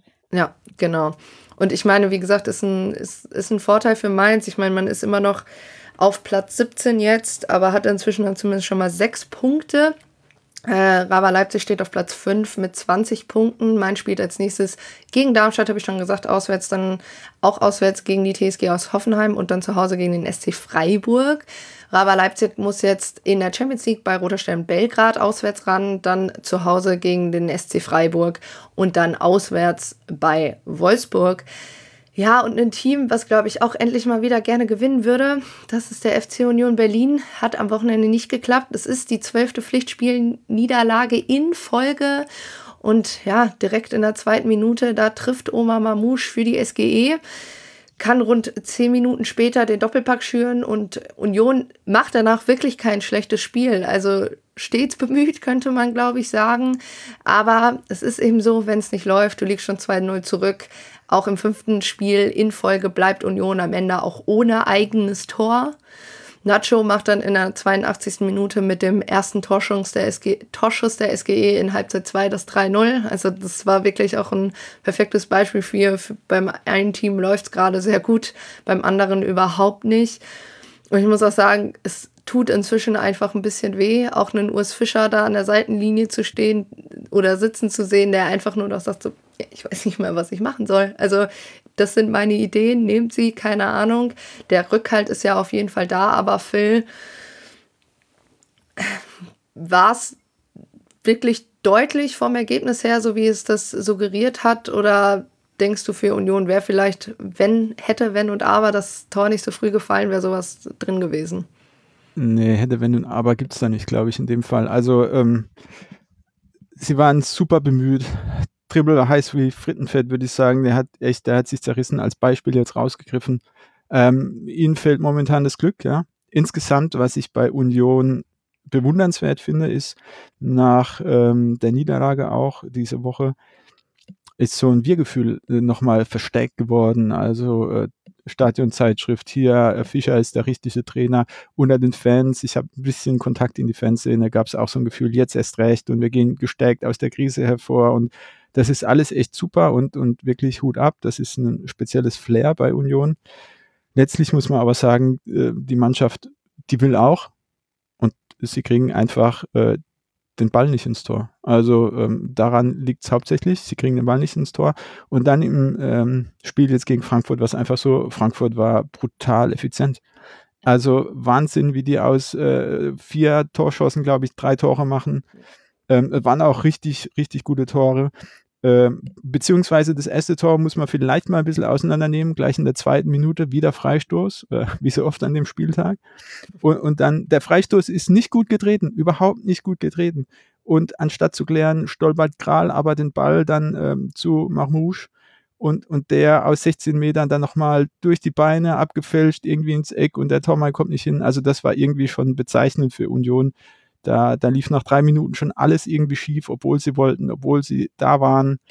Ja, und Mamouche macht es halt trotzdem. Und, und das erste Tor war schon bezeichnend dann für die Niederlage in meinen Augen.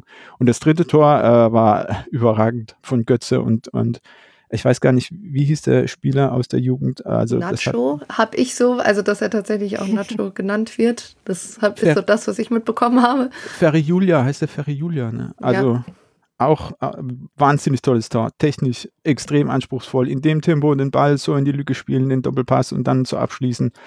Ja, das war schon auch richtig, richtig stark von Frankfurt. Ja, dazu gehört ja auch, dass, dass Union ja in der Theorie sogar noch ein Tor macht. Es wird aberkannt, weil Handspiel, also war auch für mich tatsächlich relativ klar. Aber du konntest so sehen, da ist den, da war so zwei Sekunden Freude und dann ist denen aber alles sofort aus dem Gesicht gefallen. Ne? Und das ist einfach, es tut mir tatsächlich auch wirklich leid, weil das, das ist einfach keine einfache Zeit. Und klar, du kannst noch so viel Rückhalt von den Fans haben, aber das gewinnt dir am Ende die Spiele nicht. Und das klingt total blöd, weil ich weiß, wir wollen eigentlich auch ja einen Sport, der über ja einfach Spiele gewinnen und etc. hinausgeht, weil wir wollen ja auch diese Fankultur etc. Aber gleichzeitig ist es natürlich okay, glaube auch, dass Union das noch relativ lange mit Urs Fischer durchziehen wird. Aber die Frage ist natürlich schon, ob Urs Fischer dann irgendwas, irgendwann sowas wie Bo Svensson macht und halt von sich selber aus sagt. Das habe ich auch überlegt. Okay, ganz ehrlich, irgendwas scheine ich hier ja auch nicht mehr zu erreichen, weil man muss ja im Endeffekt auch sagen, klar, auch ein Robin Gosens stellt sich nach dem Spielen hin und sagt so, ja, hier äh, zwölf Niederlagen in Folge, ähm, ist unfassbar mit der Zustimmung. Das, das ist, stimmt auch alles so, das möchte ich auch gar nicht kleinreden, aber trotzdem ist ja das Union ja sich auch einen, einen Ruf in der Bundesliga erarbeitet hat in das kurzer Zeit und das ja auch vollkommen verdient. Aber trotzdem ist ja irgendwie so, wir, wir haben gesehen, was so, so ein Abstieg mit Teams in die zweite Liga machen kann. Und ich weiß, das ist noch lange hin, aber jetzt, also es ist halt auch super schwierig, sich irgendwann aus diesem Ding zu gefallen. Also ganz ehrlich, lass uns das mal durchrechnen bis Ende des Jahres, was da noch für Niederlagen dazukommen könnten. So steigst du halt im Normalfall, außer du spielst eine Runde, Rückrunde wie Mainz 05. Ab. Man, so. man hat aber auch mhm. gesehen, was Erfolg äh, mit Mannschaften machen kann. Ist ja nicht das erste Team, das schnell Erfolg hat, äh, in die Champions ja, League kommt definitiv. und mit der Situation ein bisschen überfordert ist. Äh, Im Sinne von, dein, aus Spielersicht ist ja die höchste Motivation nicht mehr das Spiel am Samstag in der Bundesliga, sondern ey, ich spiele am Dienstag oder Mittwoch in der Champions League auf der größten Bühne im Fußball neben der Weltmeisterschaft und Europameisterschaft und auf einmal ist das die größte Motivation und äh, das im Kopf gebacken zu kriegen oder halt auch für sich selbst, jeder Spieler für sich, ich muss am Samstag meine 105 Prozent abrufen und nicht nur äh, unter der Woche in der Champions League. Ähm, das ist, glaube ich, eine große Herausforderung, gerade für viele Spieler, die eigentlich äh, von sich aus nie gedacht hätten, in der Champions League zu spielen. Zum einen.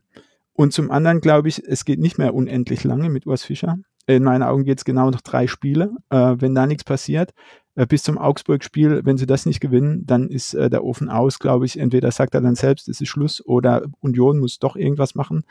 Denn dann wird es ja richtig, richtig brenzlig, glaube ich, wenn die nächsten drei Spiele verloren gehen. Ich glaube auch, dass Urs Fischer aber dann eher der Typ wäre, der das so wie Svensson löst und sagt so, ich kann hier leider nichts mehr tun und äh, das äh, schweizerisch diplomatisch löst.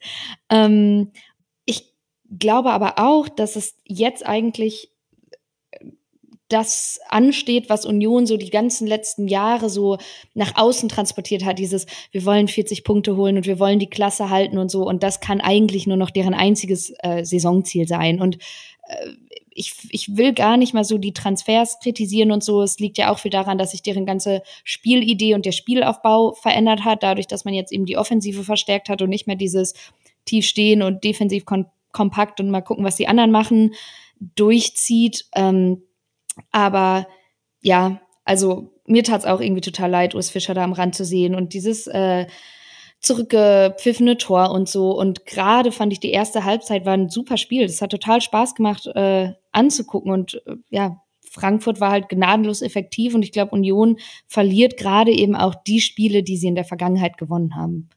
Ja, ich fand. Sorry, sag gerne erst. Ja, ja, also ich kann dir nur zustimmen, Greta. Also es war ein tolles Spiel so zum Anschauen. Äh, war echt viel drin und wenn Fofana den Ball ins Tor köpft und nicht an die Latte, dann geht es vielleicht auch nochmal anders aus, wenn der Knoten platzt, so früh im Spiel sozusagen war ja auch irgendwie noch keine halbe Stunde gespielt, als der den Ball gegen die Latte köpft. Dann steht es 2-1 und dann hast du vielleicht irgendwie äh, die Möglichkeit, machst noch 2-2 oder noch 3-2 irgendwie glücklich und dann äh, bist du komplett anders nach dem Wochenende als äh, jetzt sozusagen. Aber das war alles nicht, alles Makulatur. Ja. Er ist nicht rein. Und das ist auch, was ich am Anfang gemeint habe. Sie, sie schaffen es gerade nicht, ein Tor zu machen. Ich weiß nicht, wann sie das letzte Tor in Berlin überhaupt gemacht haben, in ihrem eigenen Stadion. Das ist ja schon Ewigkeiten her. Und das reicht dann halt einfach nicht, äh, um, um Siege zu holen, wenn du keine Tore machst. Ich würde tatsächlich an der einen Stelle bei Greta nochmal einhaken. Du hast gesagt, ähm, ja, es geht jetzt ja diese Saison tatsächlich nur um diese 40 Punkte. Aber also gleichzeitig, du hast natürlich recht, dass es für einen Verein wie Union Berlin, also für 50 Prozent der Vereine geht es erstmal jede Saison nur um, okay, diese Liga ist untenrum, kannst du nie richtig einschätzen. Es geht erstmal um Klassenhalt. Gleichzeitig muss man aber ja sagen, die Transfers, die Union eben gezogen hat, widersprechen da so ein bisschen. Und das ist, glaube ich, mein einziger Punkt. Und ähm, ich empfehle euch auch sehr, sehr den, den Union-Schwerpunkt mit Till Oppermann. Ich finde, ähm, Max und er arbeiten das ganz fantastisch auf. Ähm, aber das ist halt tatsächlich, wo ich von außen drauf blicke und sage, ja, gilt dann für mich nicht. Also, weil irgendwann kannst du nicht zum dritten Jahr in Folge europäischen Fußball spielen und jede Saison so, äh, also für, für mich nach außen klingt es so, ja, ja, Leute, aber es geht ja eh erstmal nur um den Klassenerhalt. Klar, wir haben das bei genug Vereinen gesehen, bei einem FC Köln, bei einem FCA etc. Teams, die an sich erstmal vom Kader nicht die gleichen Möglichkeiten haben wie ein FC Bayern München, wie ein Raber Leipzig, wie ein Bayer Leverkusen, wie ein Borussia Dortmund in der Theorie, diese Doppel- oder Dreifachbelastung auch zu stellen. Aber gleichzeitig denke ich mir so, naja, wenn du halt jemanden wie Benucci holst, letztes Jahr war Isco im Gespräch, diese, diese absurde Nummer, dann sage ich halt auch immer, ja, da musst du dich halt auch dran messen lassen und dann ist halt dieses, ja, jetzt geht es ja wirklich mal nur gegen den Klassenhalt, mir dann tatsächlich als, als Argumentation ein bisschen zu dünn nach hinten raus. Ich, so. Total, also stimme ich dir mit allem zu. Ich meinte es eher im Sinne von, das einzige Ziel kann jetzt nur noch das sein, ja. was sie in der Vergangenheit kommuniziert haben. Äh, ist total klar. Ich, also niemand hätte den abgenommen, wenn die am Anfang der Saison gesagt hätten, oh, wir wollen 40 Punkte holen, aber dann einen Gosensen und einen Volland und einen Bonucci holen. So, das geht ja auch nicht. Aber ich, ich würde eher sagen, es stellt jetzt auf den Prüfstand, wie ernst man das in der Vergangenheit gemeint hat oder ob man denn jetzt wirklich ähm, wie man reagiert, wenn der Fall eintritt, den man früher immer als Ziel ausgegeben hat, sozusagen. Also zu den Transfers kann man ja schon sagen, da hat sich viel getan in Union im Vergleich zu ihrer Aufstiegssaison, wo sie eher Spieler, die halt ins System und äh, charakterlich gepasst haben. Äh, mein Eindruck ist, Runert hat in den letzten zwei Jahren eher nach Namen gekauft. Und äh, ob das jetzt persönliche Befindlichkeit war oder wie es zu dem Transfer kam, weiß ich nicht. Am Anfang der Saison habe ich schon gesagt, zu meinem Freund, der Union-Fan äh, ist und da viel in der Szene ist. Ich glaube nicht, dass die Transfers funktionieren. Selbst ein Volland, der äh, richtig guter Kicker sein kann, ich habe nicht das Gefühl, dass der zu Union passt. Und äh, leider ist es so gekommen, bisher zumindest. Ja, wobei in der Vergangenheit das ja toll gemacht wurde im Kader, egal wer weggegangen ist, wo man dachte, oh, das ist jetzt der Moment, wo sie einknicken und äh, irgendwie dieses Kartenhaus fällt zusammen, wurde toll immer aufgefangen. Ähm, das stimmt, ja. Ah, ich sage ja auch, äh, gerade ja. Aufstiegssaison oder die ersten zwei Saisons, ja, lief das gut. Mit Max mhm. Kruse hat ja einigermaßen auch geklappt, äh, äh, zumindest eine große Zeit lang. Aber jetzt die letzten zwei Jahre halt nicht mehr so. Ich könnte mir vorstellen, dass man sich dann einfach da einpendelt, also dass man quasi vorher overperformed hat, wie es so schön heißt, und jetzt halt underperformt. Und ähm, bin mal gespannt zu sehen, ob sich das dann so in ein, zwei Jahren dann vielleicht irgendwo in der Mitte einpendelt. Ja, Regression zur Mitte wurde ja, glaube ich, öfter mal genau. in dem äh, Zusammenhang genannt. Ähm, Will, du hast die nächsten drei Spiele so ein bisschen angesprochen. Also man spielt jetzt auswärts gegen Neapel in der Champions League, ja, dann auswärts bei Lever Bayer Leverkusen. Also vielleicht jetzt zwei Spiele, wo man nicht unbedingt erwarten müsste, dass sie gewinnen. Und dann eben zu Hause gegen den FCA nach der Länderspielpause ist das, glaube ich. Und das ist wirklich, das gehe ich mit, ist so ein bisschen das Knackpunktspiel, wo ich mir dann auch vorstellen könnte, dass dann im Zweifel ein Urs Fischer sagen könnte, wenn es dann Pflichtspiel-Niederlage Nummer 15 sein könnte. Okay, bringt nichts, hier muss, vielleicht muss ich zurücktreten. Ja, und bei der SGE, die spielen auch europäisch in der Woche. Da geht es jetzt zunächst auswärts nach Helsinki in der Conference League, dann auswärts zu Werder Bremen und zu Hause gegen den VfB Stuttgart. Ja, und dann wollen wir zum nächsten Spiel übergehen. Und es scheint ein Gesetz zu sein, wenn ich Gladbach-Spiele gucke und hier besprechen, dann muss es eine Elfmeter-Wiederholung geben. Aber der Reihe nach, Freiburg geht verdient, wie ich finde, nach sieben Minuten durch Höhler in Führung. Danach ist Freiburg auch weiter am Drücker. Vor allem Merlin Röhl ist sehr, sehr auffällig. In der 25. Minute erzielt dann aber Jordan den Ausgleich und Freiburg fällt tatsächlich ein bisschen auseinander, denn nur vier Minuten später erzielt Plea das 2-1 und Gladbach dreht das Spiel. In der 35. Minute kommt es dann richtig dick für Freiburg. Da fault Lienhardt nämlich Jordan und es gibt Elfmeter. Atubulu hält erst gegen Weigel, verlässt aber zu früh die Linie. Der Elfmeter wird wiederholt und Weigel hat nochmal eine zweite Chance. Also ich fand es fast ein bisschen frech, weil dieser Elfmeter war wirklich unfassbar schlecht geschossen. Und ja, in, in der zweiten Halbzeit sucht Freiburg dann so ein bisschen nach Ballkontrolle und auch Spielkontrolle und kann in der 70. Minute den Anschlusstreffer durch Weißhaupt erzielen.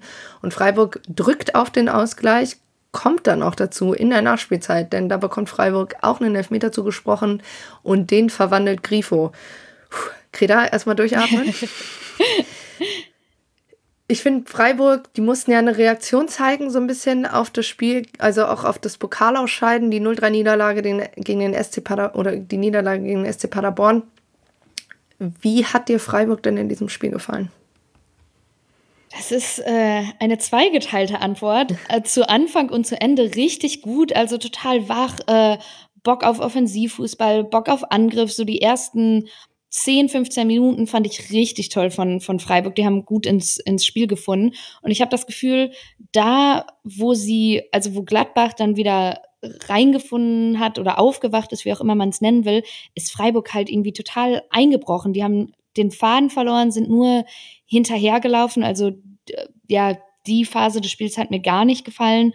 Und die letzten 20 Minuten hingegen wieder, äh, wie am Anfang, gefangen und äh, drücken auf den Ausgleich, wie du auch schon gesagt hast. Und äh, natürlich ist es Grifo, der es dann macht und so. Also irgendwie doch gefühlt wieder heile Welt in Freiburg. Aber deswegen würde ich, würde ich meine Antwort zweiteilen.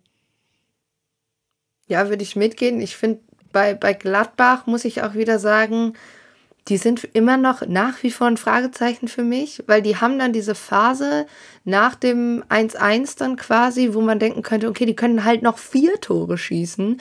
Davor ist aber das, was wir hier auch schon angesprochen haben, was immer wieder Thema ist, diese komplette Statik in dem Gladbacher Spiel. Da wird sich irgendwie komplett mechanisch der Ball zugespielt. Es ist aber überhaupt gar keine Idee, wie ich den Ball zwischen den Ketten hin und her spielen möchte, wie ich überhaupt einen vernünftigen Angriff aufbauen möchte. Gleichzeitig sehen wir dann, okay, ein Ball, Player oder irgendeiner der Offensivkräfte und es ist einfach ein absolut anderes Spiel von Gladbach. So, als hätten die dann auch irgendwie eine Maske abgenommen oder so. Und das ist wirklich ein Fragezeichen, was ich da habe, weil ich mir so denke, ja, aber wie kann das denn sein, dass es, keine Ahnung, 50 Minuten dann richtig guter Fußball, wie ich fand, von Gladbach war. Es war auch ein, ein spannendes Spiel. Aber wie sie dann wieder nach, durch dieses 2-3, wo sie eigentlich immer noch führen, und dann brechen die komplett weg wieder. Also dann fängt wieder dieses, dieses statischer an. Und ich weiß nicht so ganz, was da, also ich meine, dazu muss man ja auch sagen, sie mussten ja relativ früh auch noch ähm, verletzungsbedingt wechseln. Dann kam dann vor der Pause noch rein. Ich finde, das hat man äh, dann auch gemerkt, dass da so ein bisschen erstmal die Umstellung reinkam. Aber trotzdem, also ich, ich verstehe es nicht so ganz, wie, wie bei Gladbach da, da immer wie so wieder ein Schalter umgelegt wird. Obwohl sie, also ich meine, wenn ich das vergleiche mit dem Spiel gegen den FC Köln, ist ein wahnsinnig großer Unterschied, aber ich, ich verstehe nicht, warum die das nicht öfter auf den Platz bringen. Gehe ich voll mit. Ich finde auch Seoane ist für mich so ein Fragezeichen. Also es liegt vielleicht auch an seinem ganzen Auftreten und an seinem Look, keine Ahnung, aber das ist für mich wirklich so, den kann ich ganz schwer greifen. So, wofür steht der? Hallo, was machst du? Was, was ist deine Idee? Ähm, vielleicht tue ich ihm da aber auch äh, Unrecht, aber ähm, ja, finde ich schon. Und gleichzeitig, wie du auch schon sagst, wenn sie dann halt spielen, dann machen sie das total toll. Also Jordan ist an allen drei Toren beteiligt, also in dem Sinne, dass er den Elfmeter später rausholt. Ähm, und äh, Gladbach ist total toll, finde ich, als sie dann eben aufwachen und innerhalb von vier Minuten das Spiel drehen, die Bälle zu gewinnen. Die spielen sich den Platz raus. Ich finde, das 1 zu 2 ist da total äh, beispielhaft. Plea macht ein super Spiel. Ähm, also die Führung ist total verdient, ähm, die zwischenzeitliche. Ja. Und gleichzeitig muss man ja auf Freiburg gucken, weil du hast gerade das 2-1 an angesprochen. Und das fand ich schon krass, weil das, das hat man auch in der Woche schon gegen Paderborn gesehen. Also das, was Player da macht, das konnte ein Muslia von Paderborn auch machen. Ne? Also ich meine, der, der Sky-Kommentator war auch komplett erstaunt. Er hat gesagt, das funktioniert so nicht. Ich kann nicht von von der rechten, äh, also vom rechten Spielfeldrand einmal durch die halbe Defensive mit dem Ball am Fuß laufen und dann auch noch abschließen. Lienhardt, der für mich sonst kein schlechtes Spiel gemacht hat, aber der läuft ja einfach hinterher.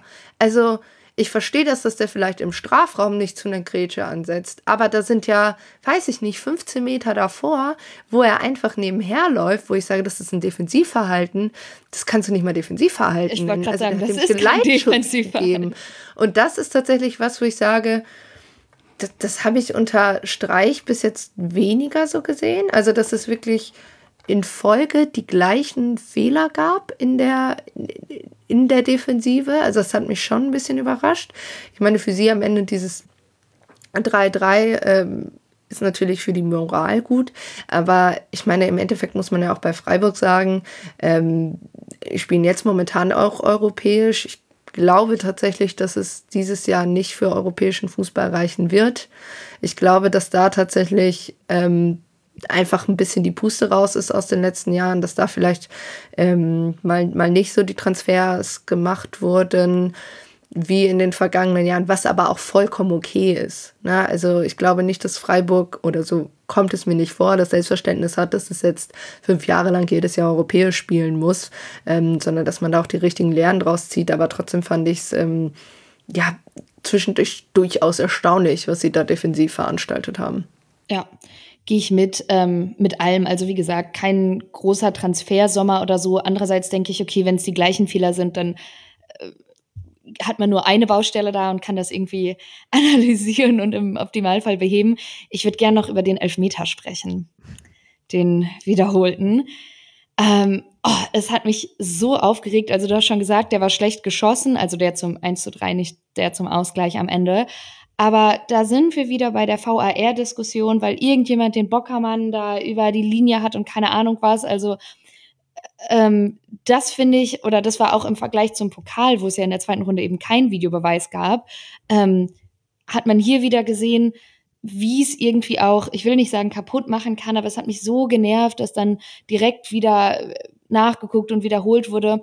Zumal man ja sagen muss, ein Elfmeter ist ja so eine klare Torchance. Das ist ja eigentlich schon ein Geschenk in dem Sinne und den dann zu halten, krass, also klar, war nicht gut geschossen, aber ähm, finde ich irgendwie, ich will jetzt nicht sagen Kosten Nutzen, aber so dieses es ist dann eine extra Bestrafung, den nochmal zu wiederholen, finde ich. Vor allem für so ein bisschen. Also klar, am Ende des Tages war er halt drüber, aber äh, das waren Zentimeter.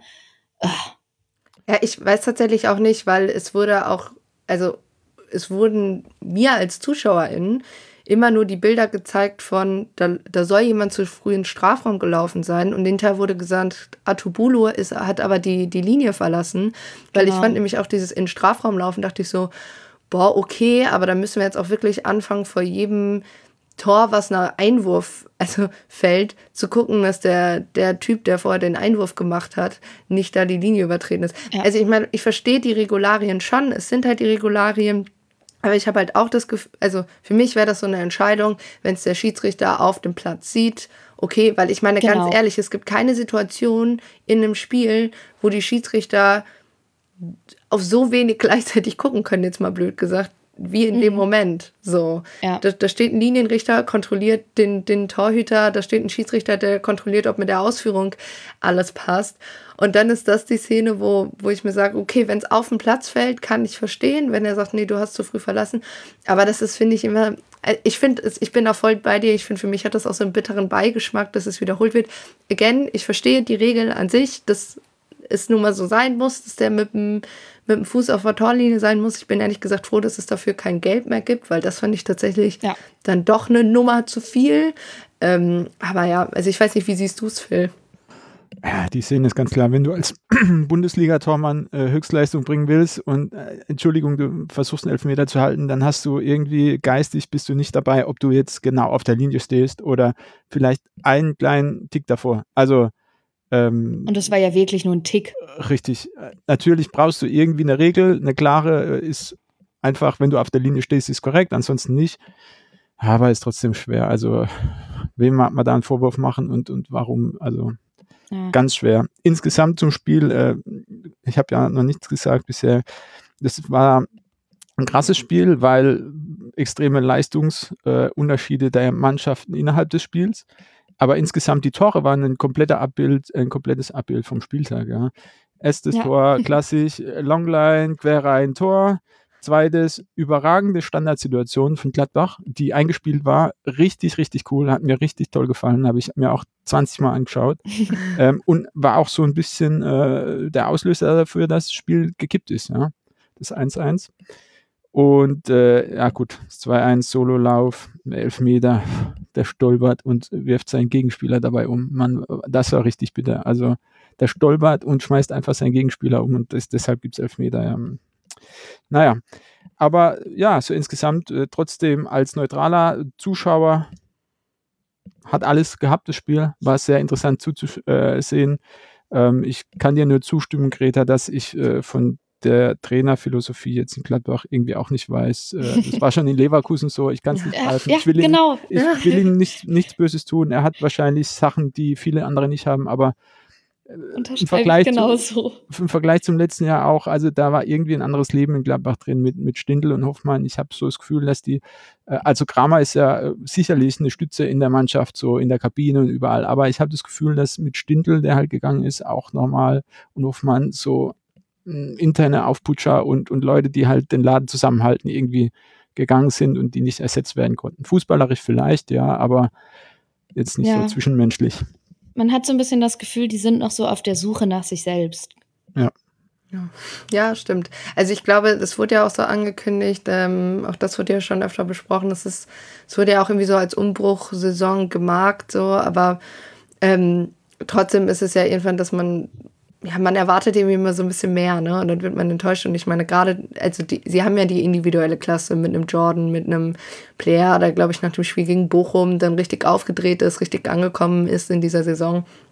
Aber es bleiben da halt ab und zu immer diese, diese Fragezeichen. Ähm, ich bin da auch mal gespannt, wie, wie die Saison verläuft. Ich glaube tatsächlich, so ein bisschen Hot Take, ähm, dass wir hinterher Gladbach und Freiburg ungefähr an der gleichen Position in der Tabelle sehen. Also, dass sich das beides so im Mittelfeld, oberes Mittelfeld der Tabelle einpendeln könnte bei beiden Vereinen. Und ich glaube, das ist dann auch für, für also ich würde jetzt einfach mal aus meiner Perspektive sagen, damit können beide Vereine auch leben, wenn es dann gehe- hinterher so ja. landet. Ich würde dem widersprechen.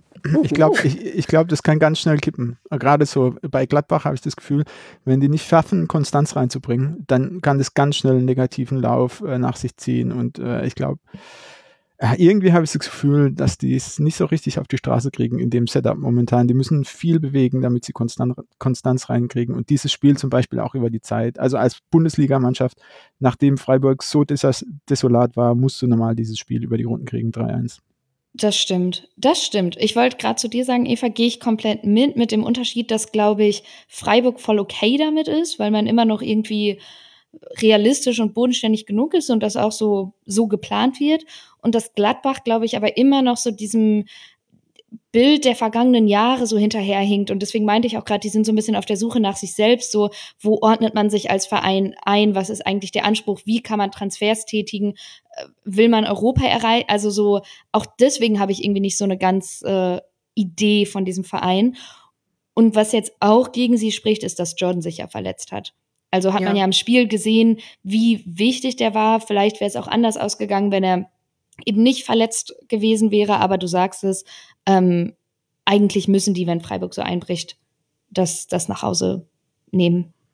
Ja, es kam Holen. dann ja auch Rob, Robin Hack ins Spiel. Ich kenne ihn ja äh, aus seiner Zeit hier bei, bei Bielefeld. Ähm, das war ja auch ein Transfer, der gefühlt mit acht Jahren Vorlauf dann irgendwann zustande gekommen ist.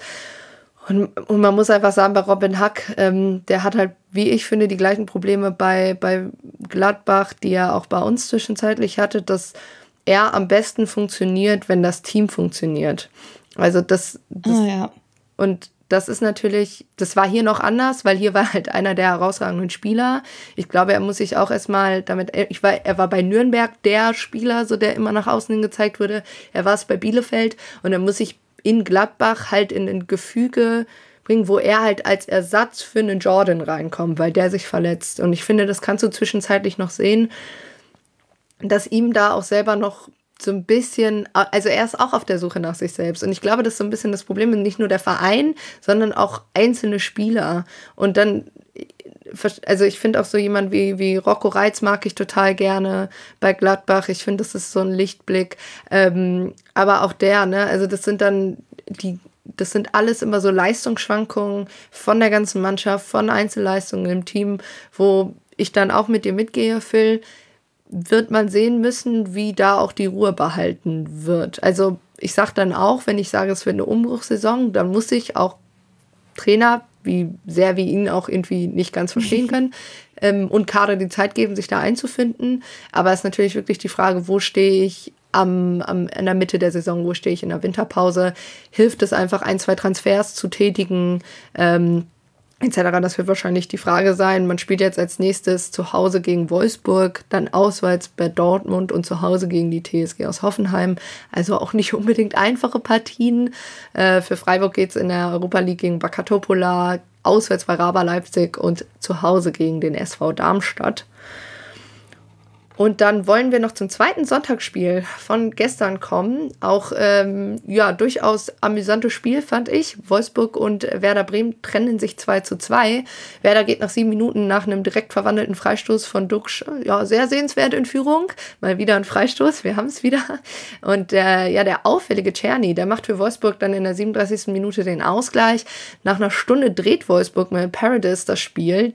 Diese Führung hält aber nur fünf Minuten, bis Boré nach einer weiße Flanke, weißer Flanke einköpft. Und ja, anschließend will Werder noch einen Handelfmeter, können wir auch nachher noch zu sprechen kommen vielleicht, bekommt diesen aber nicht. Und im Endeffekt endet das Spiel für mich dann auch relativ in Ordnung mit 2 zu 2. Phil, ähm, fand ich tatsächlich sehr interessant, auch weil wir hier immer dieses Abwechslung hatten. Ne? Werder geht in Führung, Wolfsburg gleicht auf, Wolfsburg geht in Führung, Werder gleicht aus. Mhm hätte das Spiel, ich frage mal ein bisschen provokativ, für dich einen äh, Sieger verdient gehabt?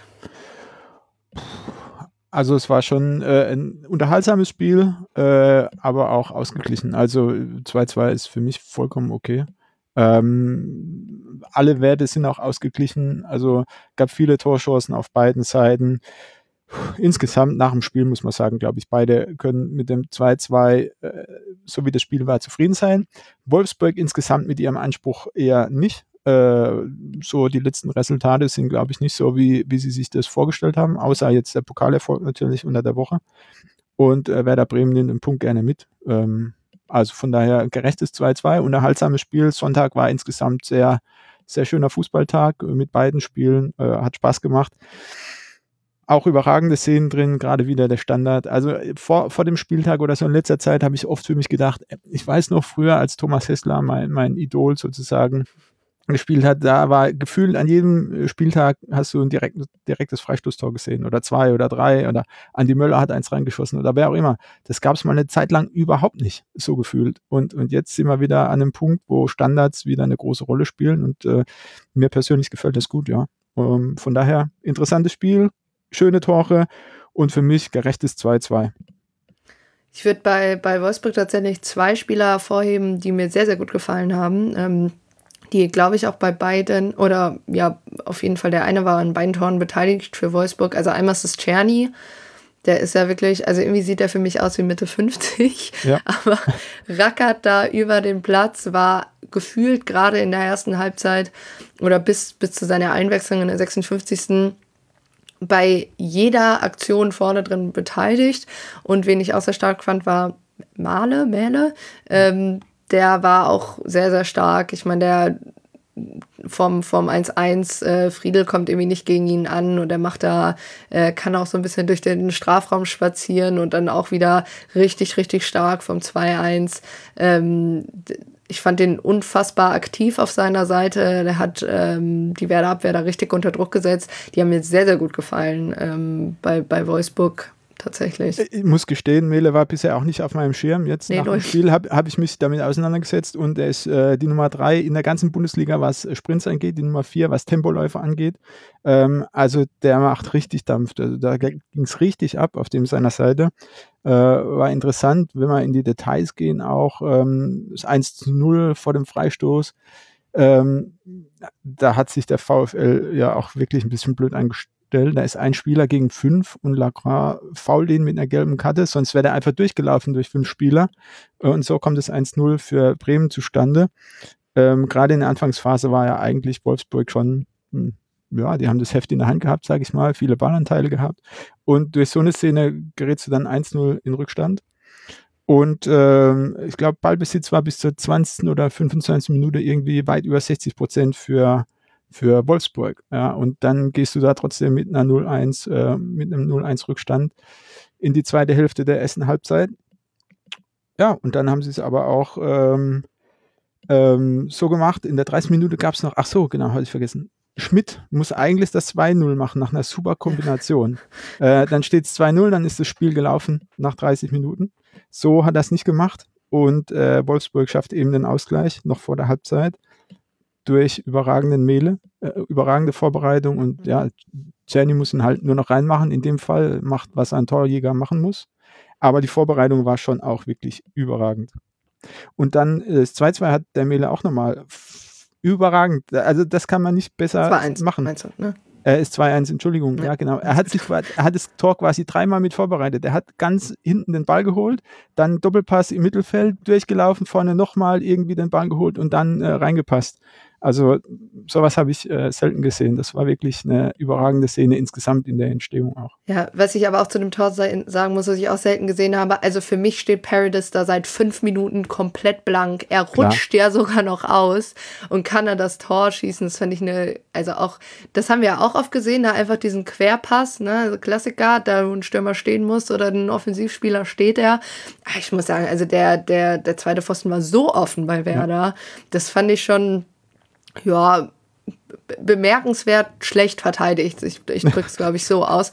Ähm, weil, also, da, da konntest du drei Minuten vorher sagen, okay, da fällt jetzt gleich ein Tor wahrscheinlich, wenn du im Stadion warst, weil du wusstest, okay, kommt da irgendwie noch jemand hin? Ich glaube, das hätte mich wahnsinnig gemacht als Trainer, als Torhüter wahrscheinlich, weil ich meine, etc. finde ich, kannst du jetzt nicht wirklich einen, einen Vorwurf machen bei beiden Toren mhm. oder halt nicht als Erster, aber wahrscheinlich versucht er da irgendwie zu dirigieren, aber also weiß ich nicht. Wen ich bei Werder hervorheben würde, wer mir gut gefallen hat, tatsächlich ist Boré im Zusammenspiel auch mit Duxch. Ich meine, er macht ja auch das 2-2 hinterher, weil er sich da auch gut freiläuft und dann einfach äh, ja, gut zum Kopfball ansetzt.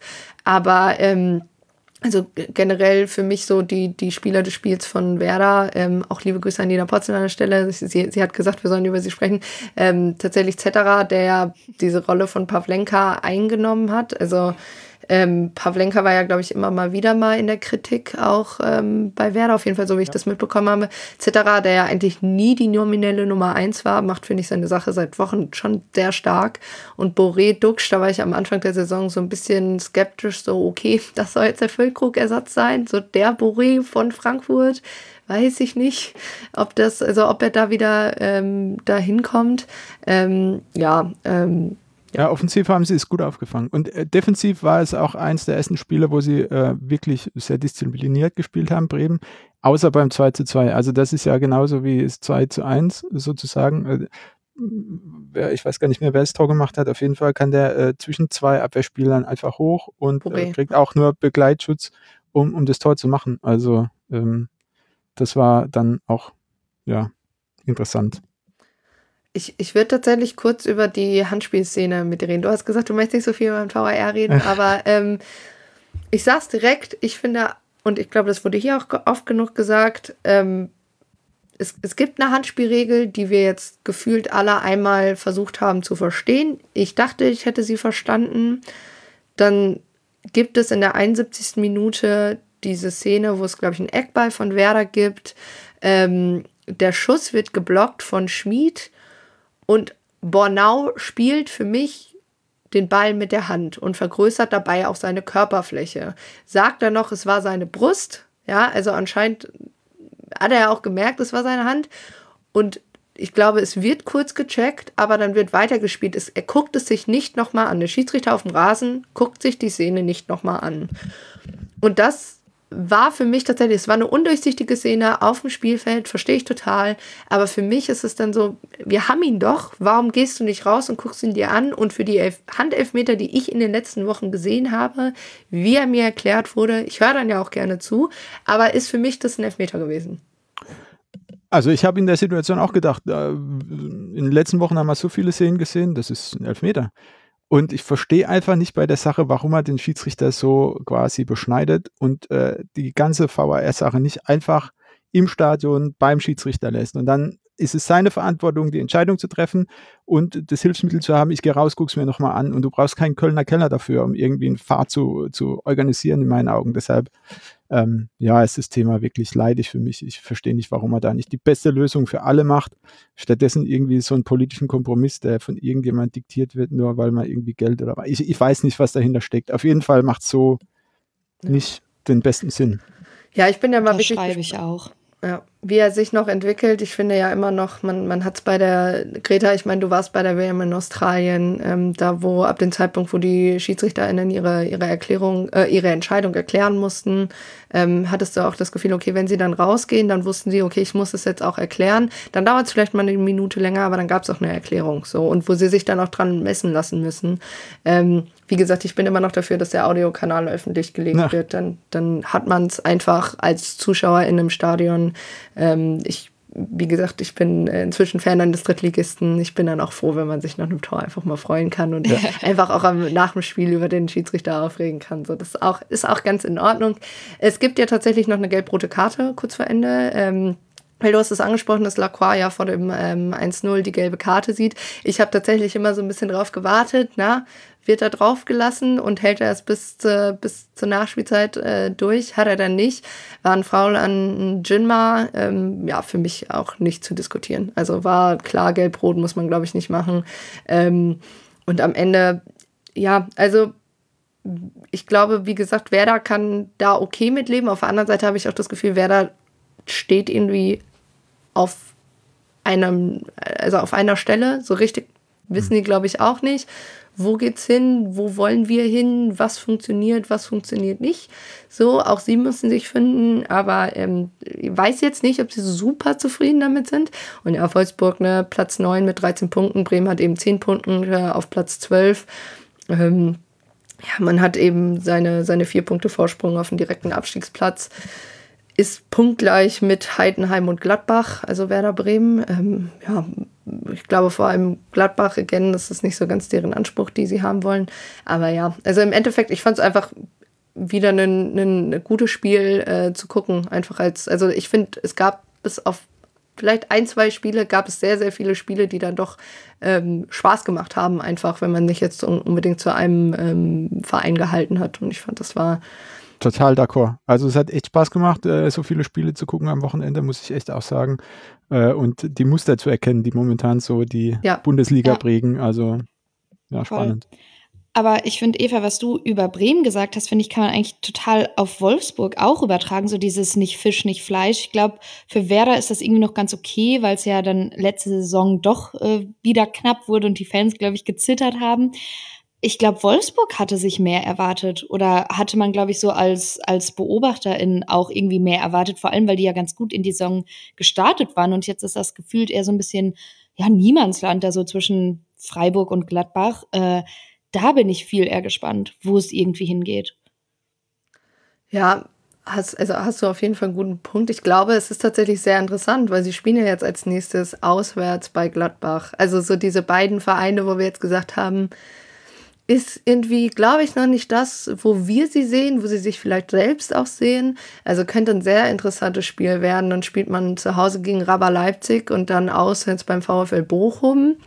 Und äh, Werder Bremen spielt jetzt äh, zu Hause gegen die SGE, zu Hause gegen Bayer Leverkusen und auswärts beim VfB Stuttgart. Also kein nicht unbedingt das leichteste Programm in den nächsten drei Spielen, würde ich jetzt einfach mal, wenn ich so auf die Tabelle gucke, sagen. Aber ja, ist ein ist sehr interessante Zeit in der Bundesliga. Und ich glaube, in einem Spiel, wo, wenn man nur aufs Ergebnis guckt, ähm, man sagen könnte, oh Gott, was war das denn?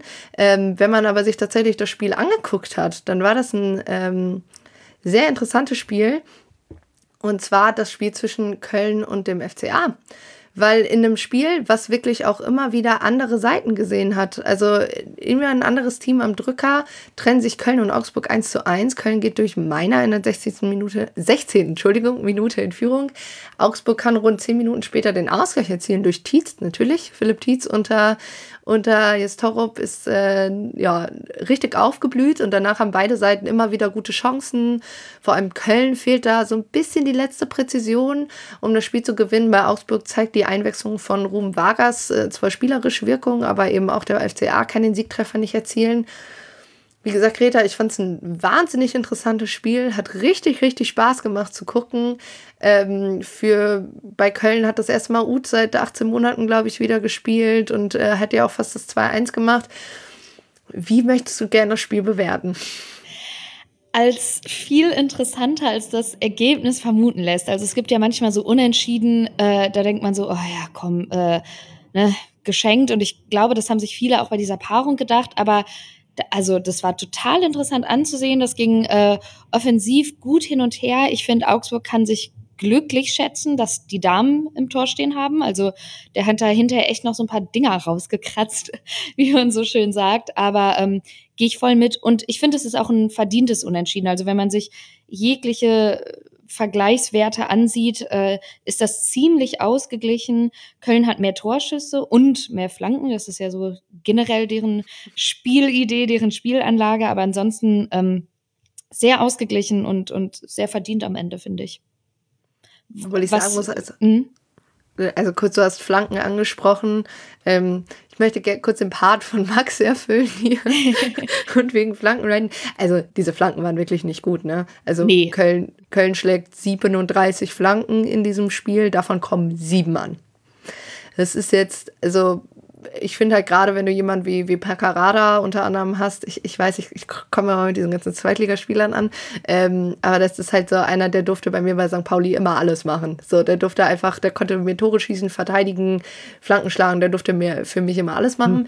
Ähm, er braucht, glaube ich, auch noch seinen Weg. Ähm, sich da reinzufinden. Aber ja, ich würde auf jeden Fall sagen, also beide Torhüter hatten ihre Momente, aber gerade Finn Darben ähm, richtig, richtig gut, was er da hinten spielt. Und ich muss einfach sagen, also ich habe auch gerne auf Augsburg geschimpft, ähm, auch nicht wenig. Aber ich muss wirklich sagen, seit Torup der Trainer ist, ich habe richtig Bock auf Augsburg-Spiele. Und das ist ein Satz, da dachte ich nicht, dass ich den mal sagen werde, bin ich auch ganz ehrlich. Aber ich finde, die haben offensiv einen Plan. Also, und die haben offensiv einen Plan, der nicht heißt, wir warten jetzt, bis der andere einen Fehler macht, sondern die wissen auch schon, was sie mit dem Ball am Fuß gerade mit einem Philipp Tietz machen können. Klar, da ist immer, da ist immer noch Luft nach oben. Aber ich finde so die letzten Spiele, die man von Augsburg gesehen hat, da war immer viel hin und her und ich glaube, sie müssen schon so ein bisschen noch nach defensiver Stabilität gucken. Aber ähm, das war also gerade auch ein Ruhm Vargas, der wird da reingeworfen und fand ich unfassbar gutes Spiel gemacht. Dem fehlt am Ende nur das Tor, ähm, weil dann auch hinten also gerade Carstensen, aber auch, also die, die, die Defensivreife stand dann auch gut. Ähm, aber ja, also wahnsinnig gutes Spiel. Ja. Gehe ich mit. Ich finde, das hat man auch so im Spielverlauf ganz gut gesehen. Ich finde, Augsburg hat durchaus defensiv gestartet. Ich finde, die haben Köln erstmal machen lassen so. Da muss ich dir dann schon so ein bisschen widersprechen. Aber ähm, gerade als sie das Spiel daran dann drehen und es äh, deutet sich ja an, äh, haben sie das Spiel eben in die gegnerische Hälfte verlagert und ähm, ihre Chancen dann ja effektiv genutzt.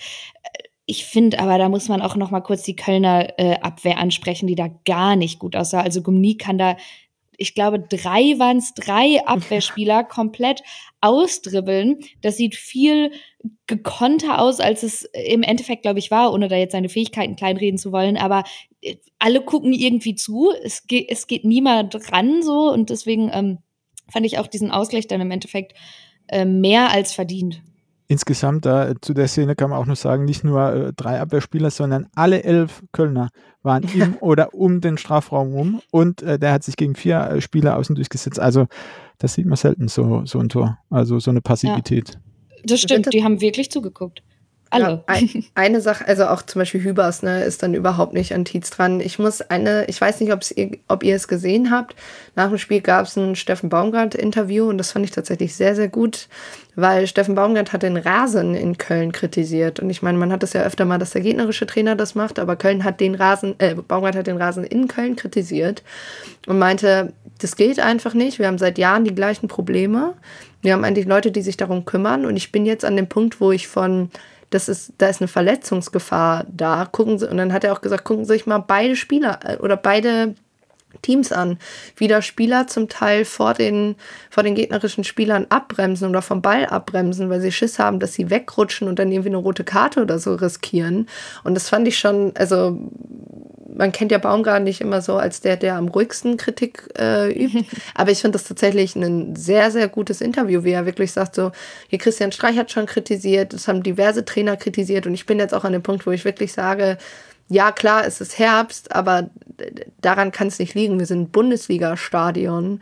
Äh, wir müssen einen Rasen haben, der Bundesliga-fähig ist und ähm, ich weiß nicht, ob man hat ja bald eine Länderspielpause, aber auf der anderen Seite muss man sagen, das wäre wahrscheinlich ein Ding gewesen, was man hätte in, im Sommer klären müssen, ob da ein neuer Rasen verlegt werden muss. Und ähm, muss ich auch sagen, also vielleicht hat man es in der einen oder anderen Situation tatsächlich gesehen. Ne? Sind die Spieler weggerutscht? Also meiner gegen äh, gegen Gumni, ne, das, der ist ja einer der, der letzten Spieler, glaube ich, der, der von ihm überspielt wird.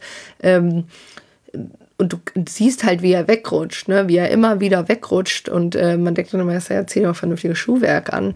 Aber ich finde das in Anbetracht der Tatsache, wenn du halt wirklich sagst, was, was Baumgart sagst, ähm, schon ein Punkt, wo man sagen muss, okay, das ist schon harte Kritik auch am Verein, muss man ja ganz klar so sagen. Ähm, und da, da bin ich mal gespannt, ob der Verein auch darauf reagiert. Also für mich wäre interessant zu wissen, ob die vielen Flanken tatsächlich ein äh, gewolltes Mittel waren sozusagen und eine Reaktion auf den Rasen, dass er vor dem, äh, vor dem Spiel gesagt hat, heute äh, versuchen wir es eben mit vielen Flanken, weil ähnlich wie Union, die hatten auch über 40 Flanken in dem Spiel geschlagen, Union Berlin. Da war es aber eher Ausdruck der Verzweiflung so gefühlt, aber in ja. dem Fall dachte ich oder hatte ich das Gefühl, dass es eher ein probates Mittel ist, dass das so gewünscht und gewollt war von, von Köln. Ja, und was den Rasen angeht, äh, kann man von außen gar nicht sagen. Ich weiß nicht, ob das Stadion FC Köln oder der Stadt gehört. Das ist, glaube ich, immer ein Riesenthema, ja. Äh, wer jetzt dafür bezahlt und wer nicht, wenn das Stadion nicht zu 100 Prozent dem Verein gehört. Ja, das ist ein guter Punkt auf jeden Fall. Aber ähm, ja, also ich bin, ich muss auch sagen, es hatte, gab ja auch noch eine sehr kuriose Szene am Ende des Spiels, ähm, wo, wo Christian Dingert als, äh, als, als Referee ähm, aus Versehen die rote Karte zieht gegen Robeleo. Ja. Und äh, irgendwie, der ist irgendwie schon am Abwinken und denkt so, okay, also ich meine, lustigerweise wird dann ja sogar diskutiert, ob es nicht sogar rot hätte sein können. Und dann zeigte er gelb. Und ich glaube, Baumgart dachte erst, es hätte einen super schnellen VAR gegeben, der gesagt hätte so, hey, ja, nee, nee, rot äh, ist nicht. Ähm, aber ich glaube, er dachte, äh, Roveleo hatte bereits eine gelbe Karte und hat deshalb gelb-rot gezeigt. Ja, aber hatte er noch überhaupt. Aber es war, also es war ihm auch sichtlich peinlich. Aber ich muss auch sagen, also bei der ganzen Kritik, die wir auch an dem ganzen System irgendwie üben, das fand ich irgendwie einen sehr lustigen Moment. Irgendwie fand ich durchaus ein bisschen sympathisch. Da dieses, dieses alle schon komplett am Ausrasten. Nee, sorry, ich habe es mir nur falsch aufgeschrieben. Tut mir leid. Ja. Das fand ich äh, doch. Aber wie gesagt, also ähm, mich wird es tatsächlich sehr interessant sein, wie, wie Augsburg da in den nächsten Wochen und Monaten weiterspielt. Also ich glaube auch, dass sich das ein bisschen beruhigen wird. Also dass wir nicht so absolute, ich sag mal, Freak-Spiele haben, wie wir sie auch irgendwie gegen Heidenheim hatten oder so. Aber generell, also gerade jemand wie, wie Philipp Tietz äh, funktioniert sehr gut. Das einzige Fragezeichen, was für mich bleibt, ich weiß nicht, wie ihr das seht, ist weiterhin Sven Michel. Ich finde, das ist der einzige Spieler, der, wo, wo ich nicht so ganz weiß, welchen Platz findet er im System Torup. Ähm, wo, wo noch so das, der einzige Spieler ist, wo ich tatsächlich sage, so, okay, kann man, muss man wahrscheinlich so ein bisschen schauen, was da auch die Zeit gibt, was sich da findet. Ja, ich bin, ich bin generell gespannt, wo es hingeht. Also ich glaube, wir sind uns alle einig, dass der Trainerwechsel gut und auch überfällig war. Ähm, und man kann irgendwie eine Spielidee erkennen. Ich bin jetzt aber vor allem irgendwie so neugierig zu sehen, wie das dann äh, in den nächsten Spielen geht, weil, also du hattest das gesagt, Eva, eine offensiv auf jeden Fall da, aber es gibt eben immer noch Phasen, finde ich, in Augsburg, Augsburgs Spiel, wo es dann doch wieder äh, abfällt und weniger wird. Und äh, genau das gleiche für Köln. Das ist jetzt irgendwie so, also war ein super Spiel, total. Und man merkt auch, dass ein Waldschmidt der Mannschaft gut tut und dass es gut tut, dass Marc Uth wieder zurück ist. Ähm, hat man im Pokal ja auch gesehen, aber das ist irgendwie so nichts Halbes, nichts Ganzes. Die stehen jetzt auf dem letzten Platz und ähm, der Punkt bringt jetzt auch nicht sonderlich viel oder reicht hm. zumindest nicht, um da irgendwie rauszukommen. Also Augsburg hat, glaube ich, muss an einer Sache arbeiten. Das ist das 19. Auswärtsspiel, dass sie nicht zu Null spielen, sondern ja. immer mindestens ein Tor bekommen. Äh, die müssen defensiv äh, gerade auswärts mal ja, das auf die Kette kriegen sozusagen. Und bei Köln, ähnlich wie bei Union, ich ziehe da viele Parallelen. Ähm, riesengroßes Bemühen, alle wollen, da ist nichts zu erkennen von wegen, ja. irgendjemand spielt gegen irgendjemand, sondern jeder will, die ziehen alle an einem Strang, aber Effektivität fehlt halt komplett. Also X-Goals waren irgendwie bei über 2, irgendwas und sie machen ein Tor und die anderen sind eigentlich äh, auch große Chancen. Ähm, einmal Pfosten, glaube ich, war Glück, aber ansonsten äh, Pech, aber ansonsten auch nicht so zwingend, dass man sagt, die machen jetzt auf jeden Fall noch ein zweites oder drittes. 26 Torschüsse oder ja. hinterher bei Köln elf davon aufs Tor. Und wenn ja. da nur ein Tor, da hast du natürlich vollkommen ja. recht. Ja. Und ich muss auch gerade sagen, du hast Waldschmidt angesprochen, Greta. Der, also ich finde ja, der ackert viel, aber ich finde, du kannst immer ab einer bestimmten Stelle im Spiel sehen, wo der überdreht. Wo der dann unbedingt sein Tor haben will. Und also das habe ich schon im Derby gegen Gladbach gesehen und ich finde, das hat man jetzt auch, also gegen Gladbach hatte das Tor dann auch bekommen. Hier nicht. Und du konntest auch sehen, er hatte gerade wieder eine Chance und dann hat ihn Baumgart auch rausgenommen und hatte halt auch irgendwie so ein One-on-One -on -One mit ihm, wo er auch mit ihm, mit ihm spricht. Und das ist so tatsächlich, ja, der, also der bringt viel mit und der macht auch Spaß, aber es gibt immer einen Moment, auf dem Spielfeld, wo er dann unbedingt auch sein Tor will. Und dann geht der Kopf eben nicht nochmal hoch, ob ein Gegenspieler mitgelaufen ist. Und dann will er auf jeden Fall das Ding haben. Und das ist halt tatsächlich so ein Problem, glaube ich. Gerade wenn du dich dann doch, ich meine, man ist auf dem 18. Platz, wenn du dich im Abstiegskampf befindest und dann kommt einer, der sagt so, ja, aber hier, ich habe ja die ganzen Möglichkeiten und ich treibe euch ja nach vorne, dann aber auch sagt, ich möchte es auch unbedingt jetzt ziehen dieses, dieses Tor und ich möchte jetzt unbedingt diesen, also wirklich dieses, All-In und ich möchte hinterher meinen Namen hier irgendwie auf dem, auf dem Sheet sehen, dann haben wir, glaube ich, ein Problem. Und das hast du, dann hast du auch einfach ein mannschaftliches Problem, weil dann fällt halt da ab irgendeinem Zeitpunkt, glaube ich, was auseinander. Ich glaube, dass Baumgart das moderiert bekommt. Ich glaube, dass er das tatsächlich gut das kann. Ich sagen, ja. Aber ich glaube, dass er es auch langsam aber sicher moderieren muss. Und ich glaube, damit hat er am, am Samstag dann doch irgendwann angefangen, als er Waldschmidt halt rausgenommen hat und gesagt hat, so hey, jetzt hier mal ein bisschen Piano. Ja, guter Punkt. Ähm, stimmt, stimme ich voll zu. Und ich glaube aber auch, dass wenn jemand das irgendwie moderieren kann, ist es Baumgart. Und man muss auch sehen, also Köln hat sich sehr bemüht, aber das Spiel kann ganz leicht verloren gehen. Also ja. Vargas kann hier und da vielleicht das 2 in 1 machen und dann verlierst du auch dieses Spiel und hast nicht noch zumindest einen Punkt. Ja, ja. da hast du recht. Ja. Gut. Und dann würde ich sagen, kommen wir zum letzten Spiel des Spieltags. Äh, es war das Spiel vom Freitagabend. Ach, Entschuldigung, ich schulde euch noch. Ähm, Köln spielt auswärts gegen Bochum. Dann zu Hause gegen Bayern München und dann auswärts gegen den SV Darmstadt 98. Also ich glaube gerade Bochum und Darmstadt, da werden, wird der Augenmerk drauf sein. Der FCA spielt gegen die TSG auf Hoffenheim zu Hause, auswärts beim FC Union Berlin und zu Hause gegen die SGE. So hört es aber wirklich zum letzten Spiel. Und zwar war das Freitagabend zwischen Darmstadt und Bochum und nicht nur Mainz gewinnt sein erstes Saisonspiel, sondern auch der VfL Bochum.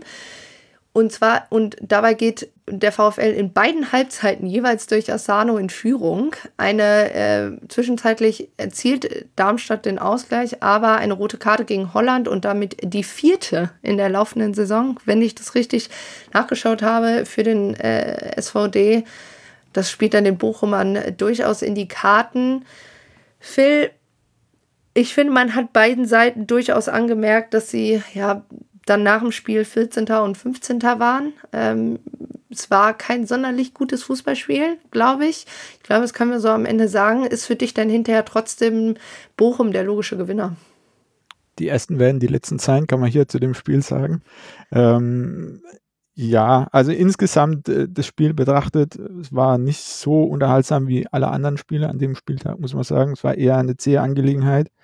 Ähm, dennoch, insgesamt glaube ich, Bochum hat das Spiel verdient gewonnen. Auch wenn Darmstadt in großen Teilen viel mehr Ballbesitz hatte und auch viel bemühter war, aber Bochum hat äh, defensiv das halbwegs clever gespielt ähm, ich war, wie gesagt, im Spiel Bayern gegen Bochum im Stadion und ähm, da war es so, dass ich eigentlich gedacht habe nach dem Spiel, man muss den Trainer sofort entlassen, weil die selbst bis zum 4-0 äh, ihre Taktik festgehalten haben. Vorne, wir, wir nutzen die, ähm, die Schwäche von Bayern im Aufbauspiel aus und gehen auf den ersten Ball und versuchen immer zu pressen und Bayern schlägt den Ball vor, macht ein Kontertor. So lief es ab. Da dachte ich, also was macht denn der Trainer? Reagiert er nicht? Und äh, jetzt muss ich sagen, gegen Darmstadt genau das Gegenteil, sehr gut taktische Disziplin defensiv äh, gestanden, sich nicht locken lassen und mit einem überragenden Asano einfach auch, äh, der, der das Spiel für mich entschieden hat, individuell äh, ähm, zwei Tore gemacht und die haben einfach gereicht gegen Darmstadt, ja. Ich würde tatsächlich eine Sache ansprechen wollen, weil ich finde, nachdem Bochum dann in Überzahl war, das haben sie überhaupt nicht gut ausgespielt. Also Bochum im Überzahlspiel, egal ob es jetzt wirklich einfach der blanke Fakt war, dass es 11 zu 10 war, als auch einfach, wenn sie dann im, in Überzahlmomenten angegriffen haben. Da gab es so oft Momente, wo ich gedacht habe, das, das kann nicht sein, das muss das 3-1 sein. In der 81. 3-2 Kontersituation. Paciencia macht es eigentlich gut gegen Schuhen und Bernardo nimmt einfach nicht mehr den Kopf hoch. Bernardo hat überhaupt gar keine Übersicht mehr über das Spiel, guckt nicht nochmal hoch. Und das, das waren so zwei, drei Momente immer wieder, wo eigentlich es immer wieder die, die, die Momente gab, wo, wo Bochum in Überzahl gewesen ist. Aber die haben den Ball dann so verhauen, dass sie gleichzeitig dann hinten in Gleichzahl waren. So, und das hinten, hinten auf einmal für, für Darmstadt die Räume offen waren, die sie dann auch irgendwann, also es gab, glaube ich, noch diesen fast das 2-2 durch Nürnberger nach einem Freistoß an den Pfosten. Wir haben ja wieder ein Freistoßtor gehabt. Mhm. Ähm, aber ich muss einfach sagen, also das, äh, das, das war dann, fand ich auch schon erschreckend. Also ich meine, die XG-Werte, je nachdem, bei welchem Anbieter man guckt, ist immer so zwischen 0,6, 0,8 und 1,1 bzw. 1,6 so. Also auch da suggeriert, dass Bochum das verdient gewonnen hat, aber trotzdem finde ich, also es war dann natürlich auch so, sie machen früh in der zweiten Halbzeit das 2-1 und Darmstadt hat dann einfach nicht mehr die Kräfte zurückzukommen, weil denen fehlt halt einfach das Personal. Ne? Also ich, die ziehen jetzt drei rote Karten hinter sich her, ne? aus, ja. aus zwei Spielen. Das ist einfach für einen Aussteiger kaum zu bewältigen. Das, das ist einfach so. Ich meine, man muss dann auch sagen, es war schon wieder eine Notbremse. Also irgendwie scheint da auch keine, also ne, fehlt einfach die Zuordnung, dass da immer wieder einer durchbrechen kann und dann wird immer wieder die Notbremse gewählt als einziges Mittel. Aber trotzdem, also an Darmstadt Stelle, sie sind der Aufsteiger, man erwartet vielleicht auch einfach nicht so viel, aber für Bochum, da fand ich schon, also klar, gewinnen sie es verdient, aber ich meine, dafür, dass es ihr erster Sieg der Saison war, hätte der auch am Ende noch wackeln können, finde ich.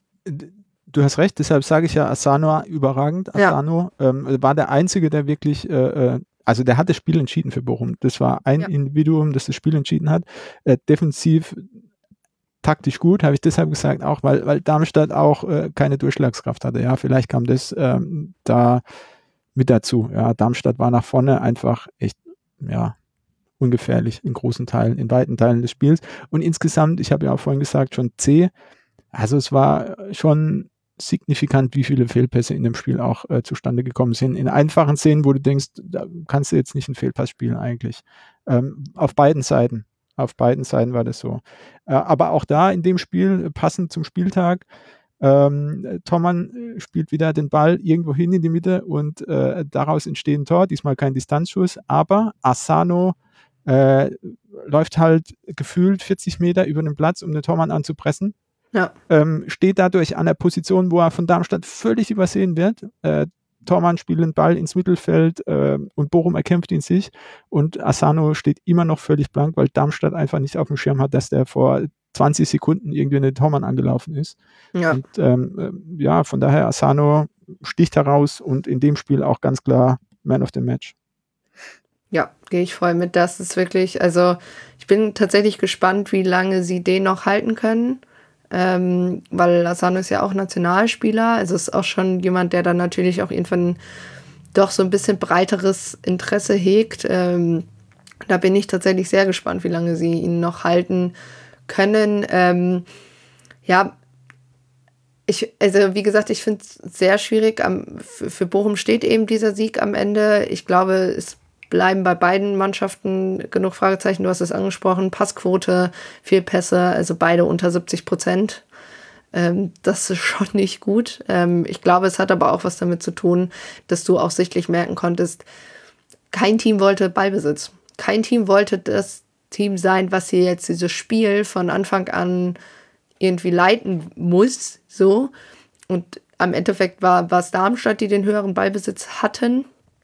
Aber ja, also ich, ich tue mich, wie gesagt, auch schwer, da bei Darmstadt richtig hart ins Gericht zu gehen, weil es ist halt einfach sehr, sehr unglücklich. Gleichzeitig finde ich es auch merkwürdig, dass, dass das Spiel 11 gegen 10 endet und nicht 10 gegen 10, weil für mich die Aktion von Paciencia in der Nachspielzeit, äh, der tritt irgendwie nach einem Foul für mich nach und da gibt's äh, tatsächlich nur Gelb für ihn. Aber auf der anderen Seite muss man sagen, hätte wahrscheinlich ähm, nicht mehr viel am Spielverlauf äh, geändert. Aber ja, also es kommt, es kommt halt irgendwie viel zusammen, auch bei Darmstadt. Ich muss äh, noch eine Aussage relativieren und zwar das Tor von Darmstadt, ja, jetzt, wo ich meine Notizen mal anschaue, hatte ich so vergessen, war überragend rausgespielt. Also ähm, gefühlt äh, 20 äh, Stationen, drei Seitenwechsel, diagonale Wechsel, äh, Gegner richtig zurechtgelegt. Ähm, wie konnte ich das vergessen? Ähm, Nee, da, also das Tor muss ich jetzt sagen, da hatte ich gedacht, okay, was für eine Mannschaft spielt denn jetzt gerade ja. hier Darmstadt? Ähm, und ja, danach kam aber leider nicht mehr viel. Ähm, und ergänzend noch das 1-0 von Asana war ja eine überragende Bewegung. Also wie schafft er, ist der Tänzer oder wie schafft er das, ohne sich irgendwas zu brechen, diesen Ball so, äh, so reinzumachen, mit Essen Kontakt äh, überragend am Torhüter vorbeigelegt und gleichzeitig mit Fuß in der Luft noch dann äh, verwandelt. Das war schon überragend nochmal. Greta, ich will, auch wenn du das Spiel nicht gesehen hast, will ich dich nur einmal noch kurz ins Boot holen, weil ähm, Bochum ist ja so ein bisschen, ja, sie schaffen es nicht auf dem Level wie Union Berlin vielleicht in der Liga zu bleiben, aber ich meine, man muss ja trotzdem Respekt zollen, wie lange sie jetzt in der Liga geblieben sind. Glaubst du, das könnte für die einfach ein Anschub sein, zu denken, so, ja, wir finden erstmal noch drei Vereine, die ein bisschen unintelligenter sind als wir in dem Moment und die boxen das wieder durch? Oder glaubst du, dass da am Ende vielleicht doch, weil es eben vielleicht nicht die klassischen Aussteiger waren, dieses, oder ich sag mal die großen Aussteiger mit mhm. den großen Namen, mit Darmstadt und Heidenheim waren, dass die eher dann deren Moment mitziehen? Ne? Also das, was ein Bochum äh, gemacht hat, was vielleicht auch ein Bielefeld im ersten Jahr gemacht hat, etc., einfach so ein bisschen zu nutzen, dass es große Namen gibt, die weiter unten mit mitspielen.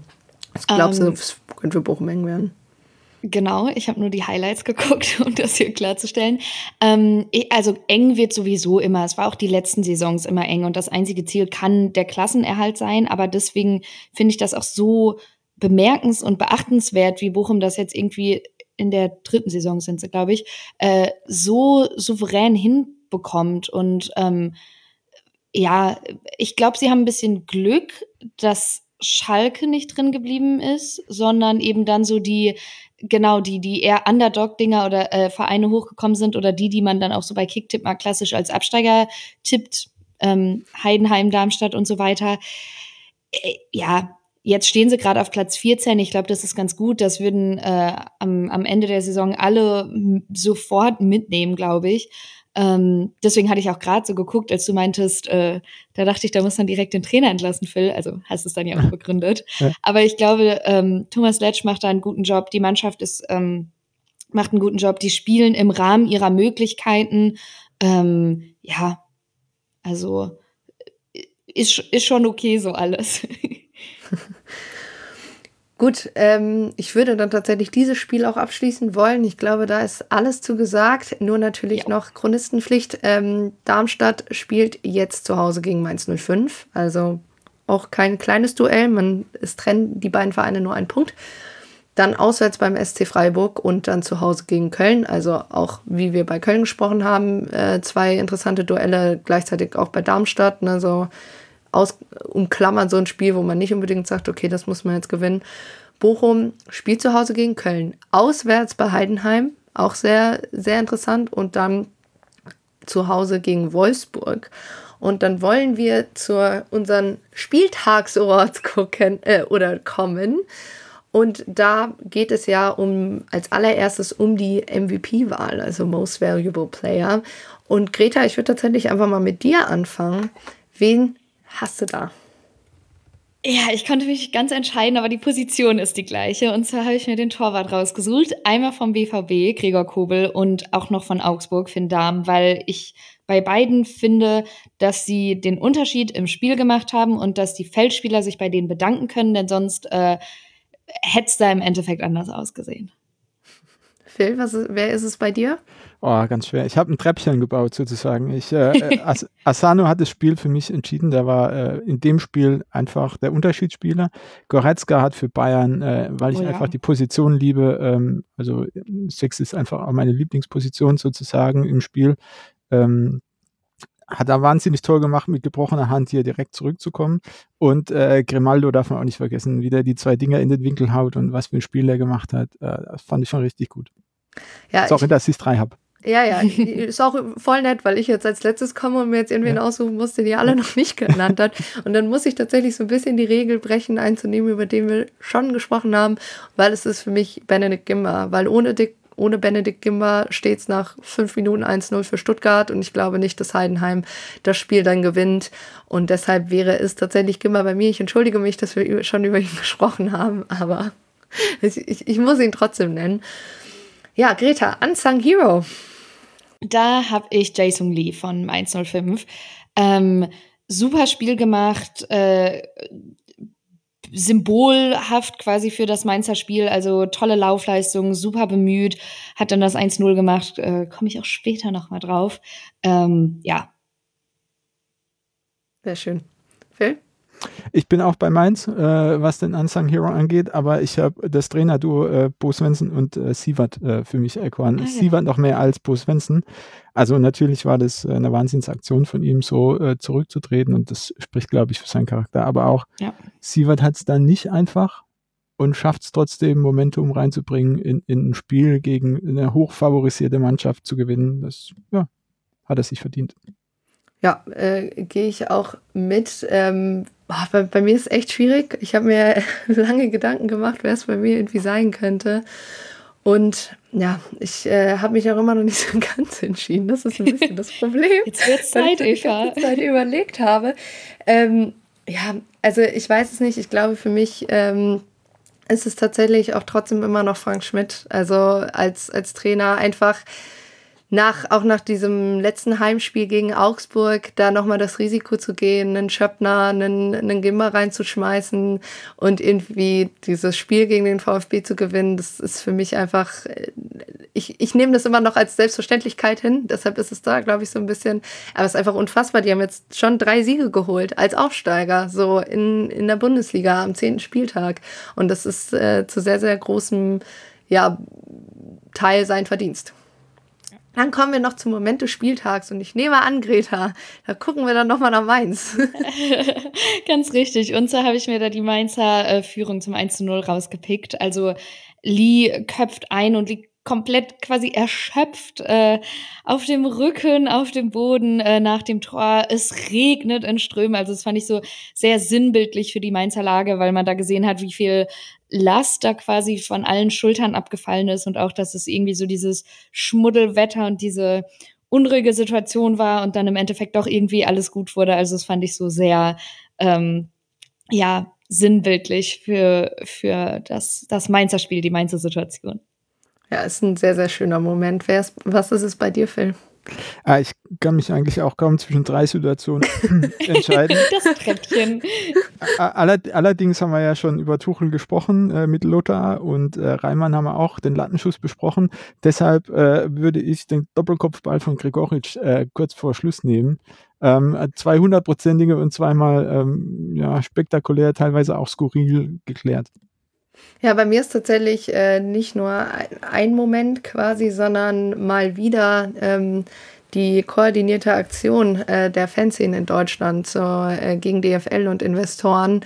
Ähm, das finde ich äh, immer wieder stark, wieder dann doch, äh, also wirklich in, in, der, in den Farben getrennt, in der Sache vereint. Also kann auch darüber diskutieren, wie sinnig es dann ist, dass doch ein VfL Wolfsburg dann auch so ein Banner zeigt, aber okay. Ähm, bei aller, also ja, aber finde ich immer wieder stark. Und ähm, ein Moment, den, das ist nicht meiner, aber und es ist auch nicht des Bundesligaspieltags, aber das wurde im Forum geschrieben und das möchte ich gerne aufnehmen. Ähm, da hat jemand, äh, weil, weil Hoffenheim hat ja in der Woche im Pokal gegen Dortmund gespielt und äh, Dortmund und Hoffenheim haben ja auch so eine leichte Historie, aber Hoffenheim hatte ein Banner mit ähm, ich glaube, gute Besserung Marcel. Und Marcel ist ja der Dortmund-Fan, der sehr, sehr schwer erkrankt ist ähm, und wo auch schon die, die Mannschaft etc. einen Banner hatte. Und das finde ich auch ähm, ja, eine sehr, sehr schöne Geste. Und das wollte ich dann an der Stelle aus dem Forum übernehmen, auch wenn es vielleicht nicht zum Bundesligaspieltag passt. Gut. Und dann würde ich tatsächlich sagen, wir verabschieden uns jetzt hier von dieser Sendung. Ich möchte ganz, ganz, ganz, ganz herzlich meinen Gästinnen danken. Zunächst Greta Linde, danke, dass du dabei warst. Vielen Dank, dass ich dabei sein durfte. Es hat viel Spaß gemacht. Wir sehen uns irgendwie demnächst morgens, abends, wie auch immer, bei und am Morgen. Und vielen Dank an Phil. Schön, dass du dabei warst. Ja, sehr gerne. Es hat mir sehr viel Spaß gemacht. Vielen Dank. Ich hoffe, ich höre euch beide bald wieder und damit tschüss. Das war Danke dir, der Eva. Rasenfunk. Tschüss. Ciao. Wir geben nun zurück in die angeschlossenen Funkhäuser.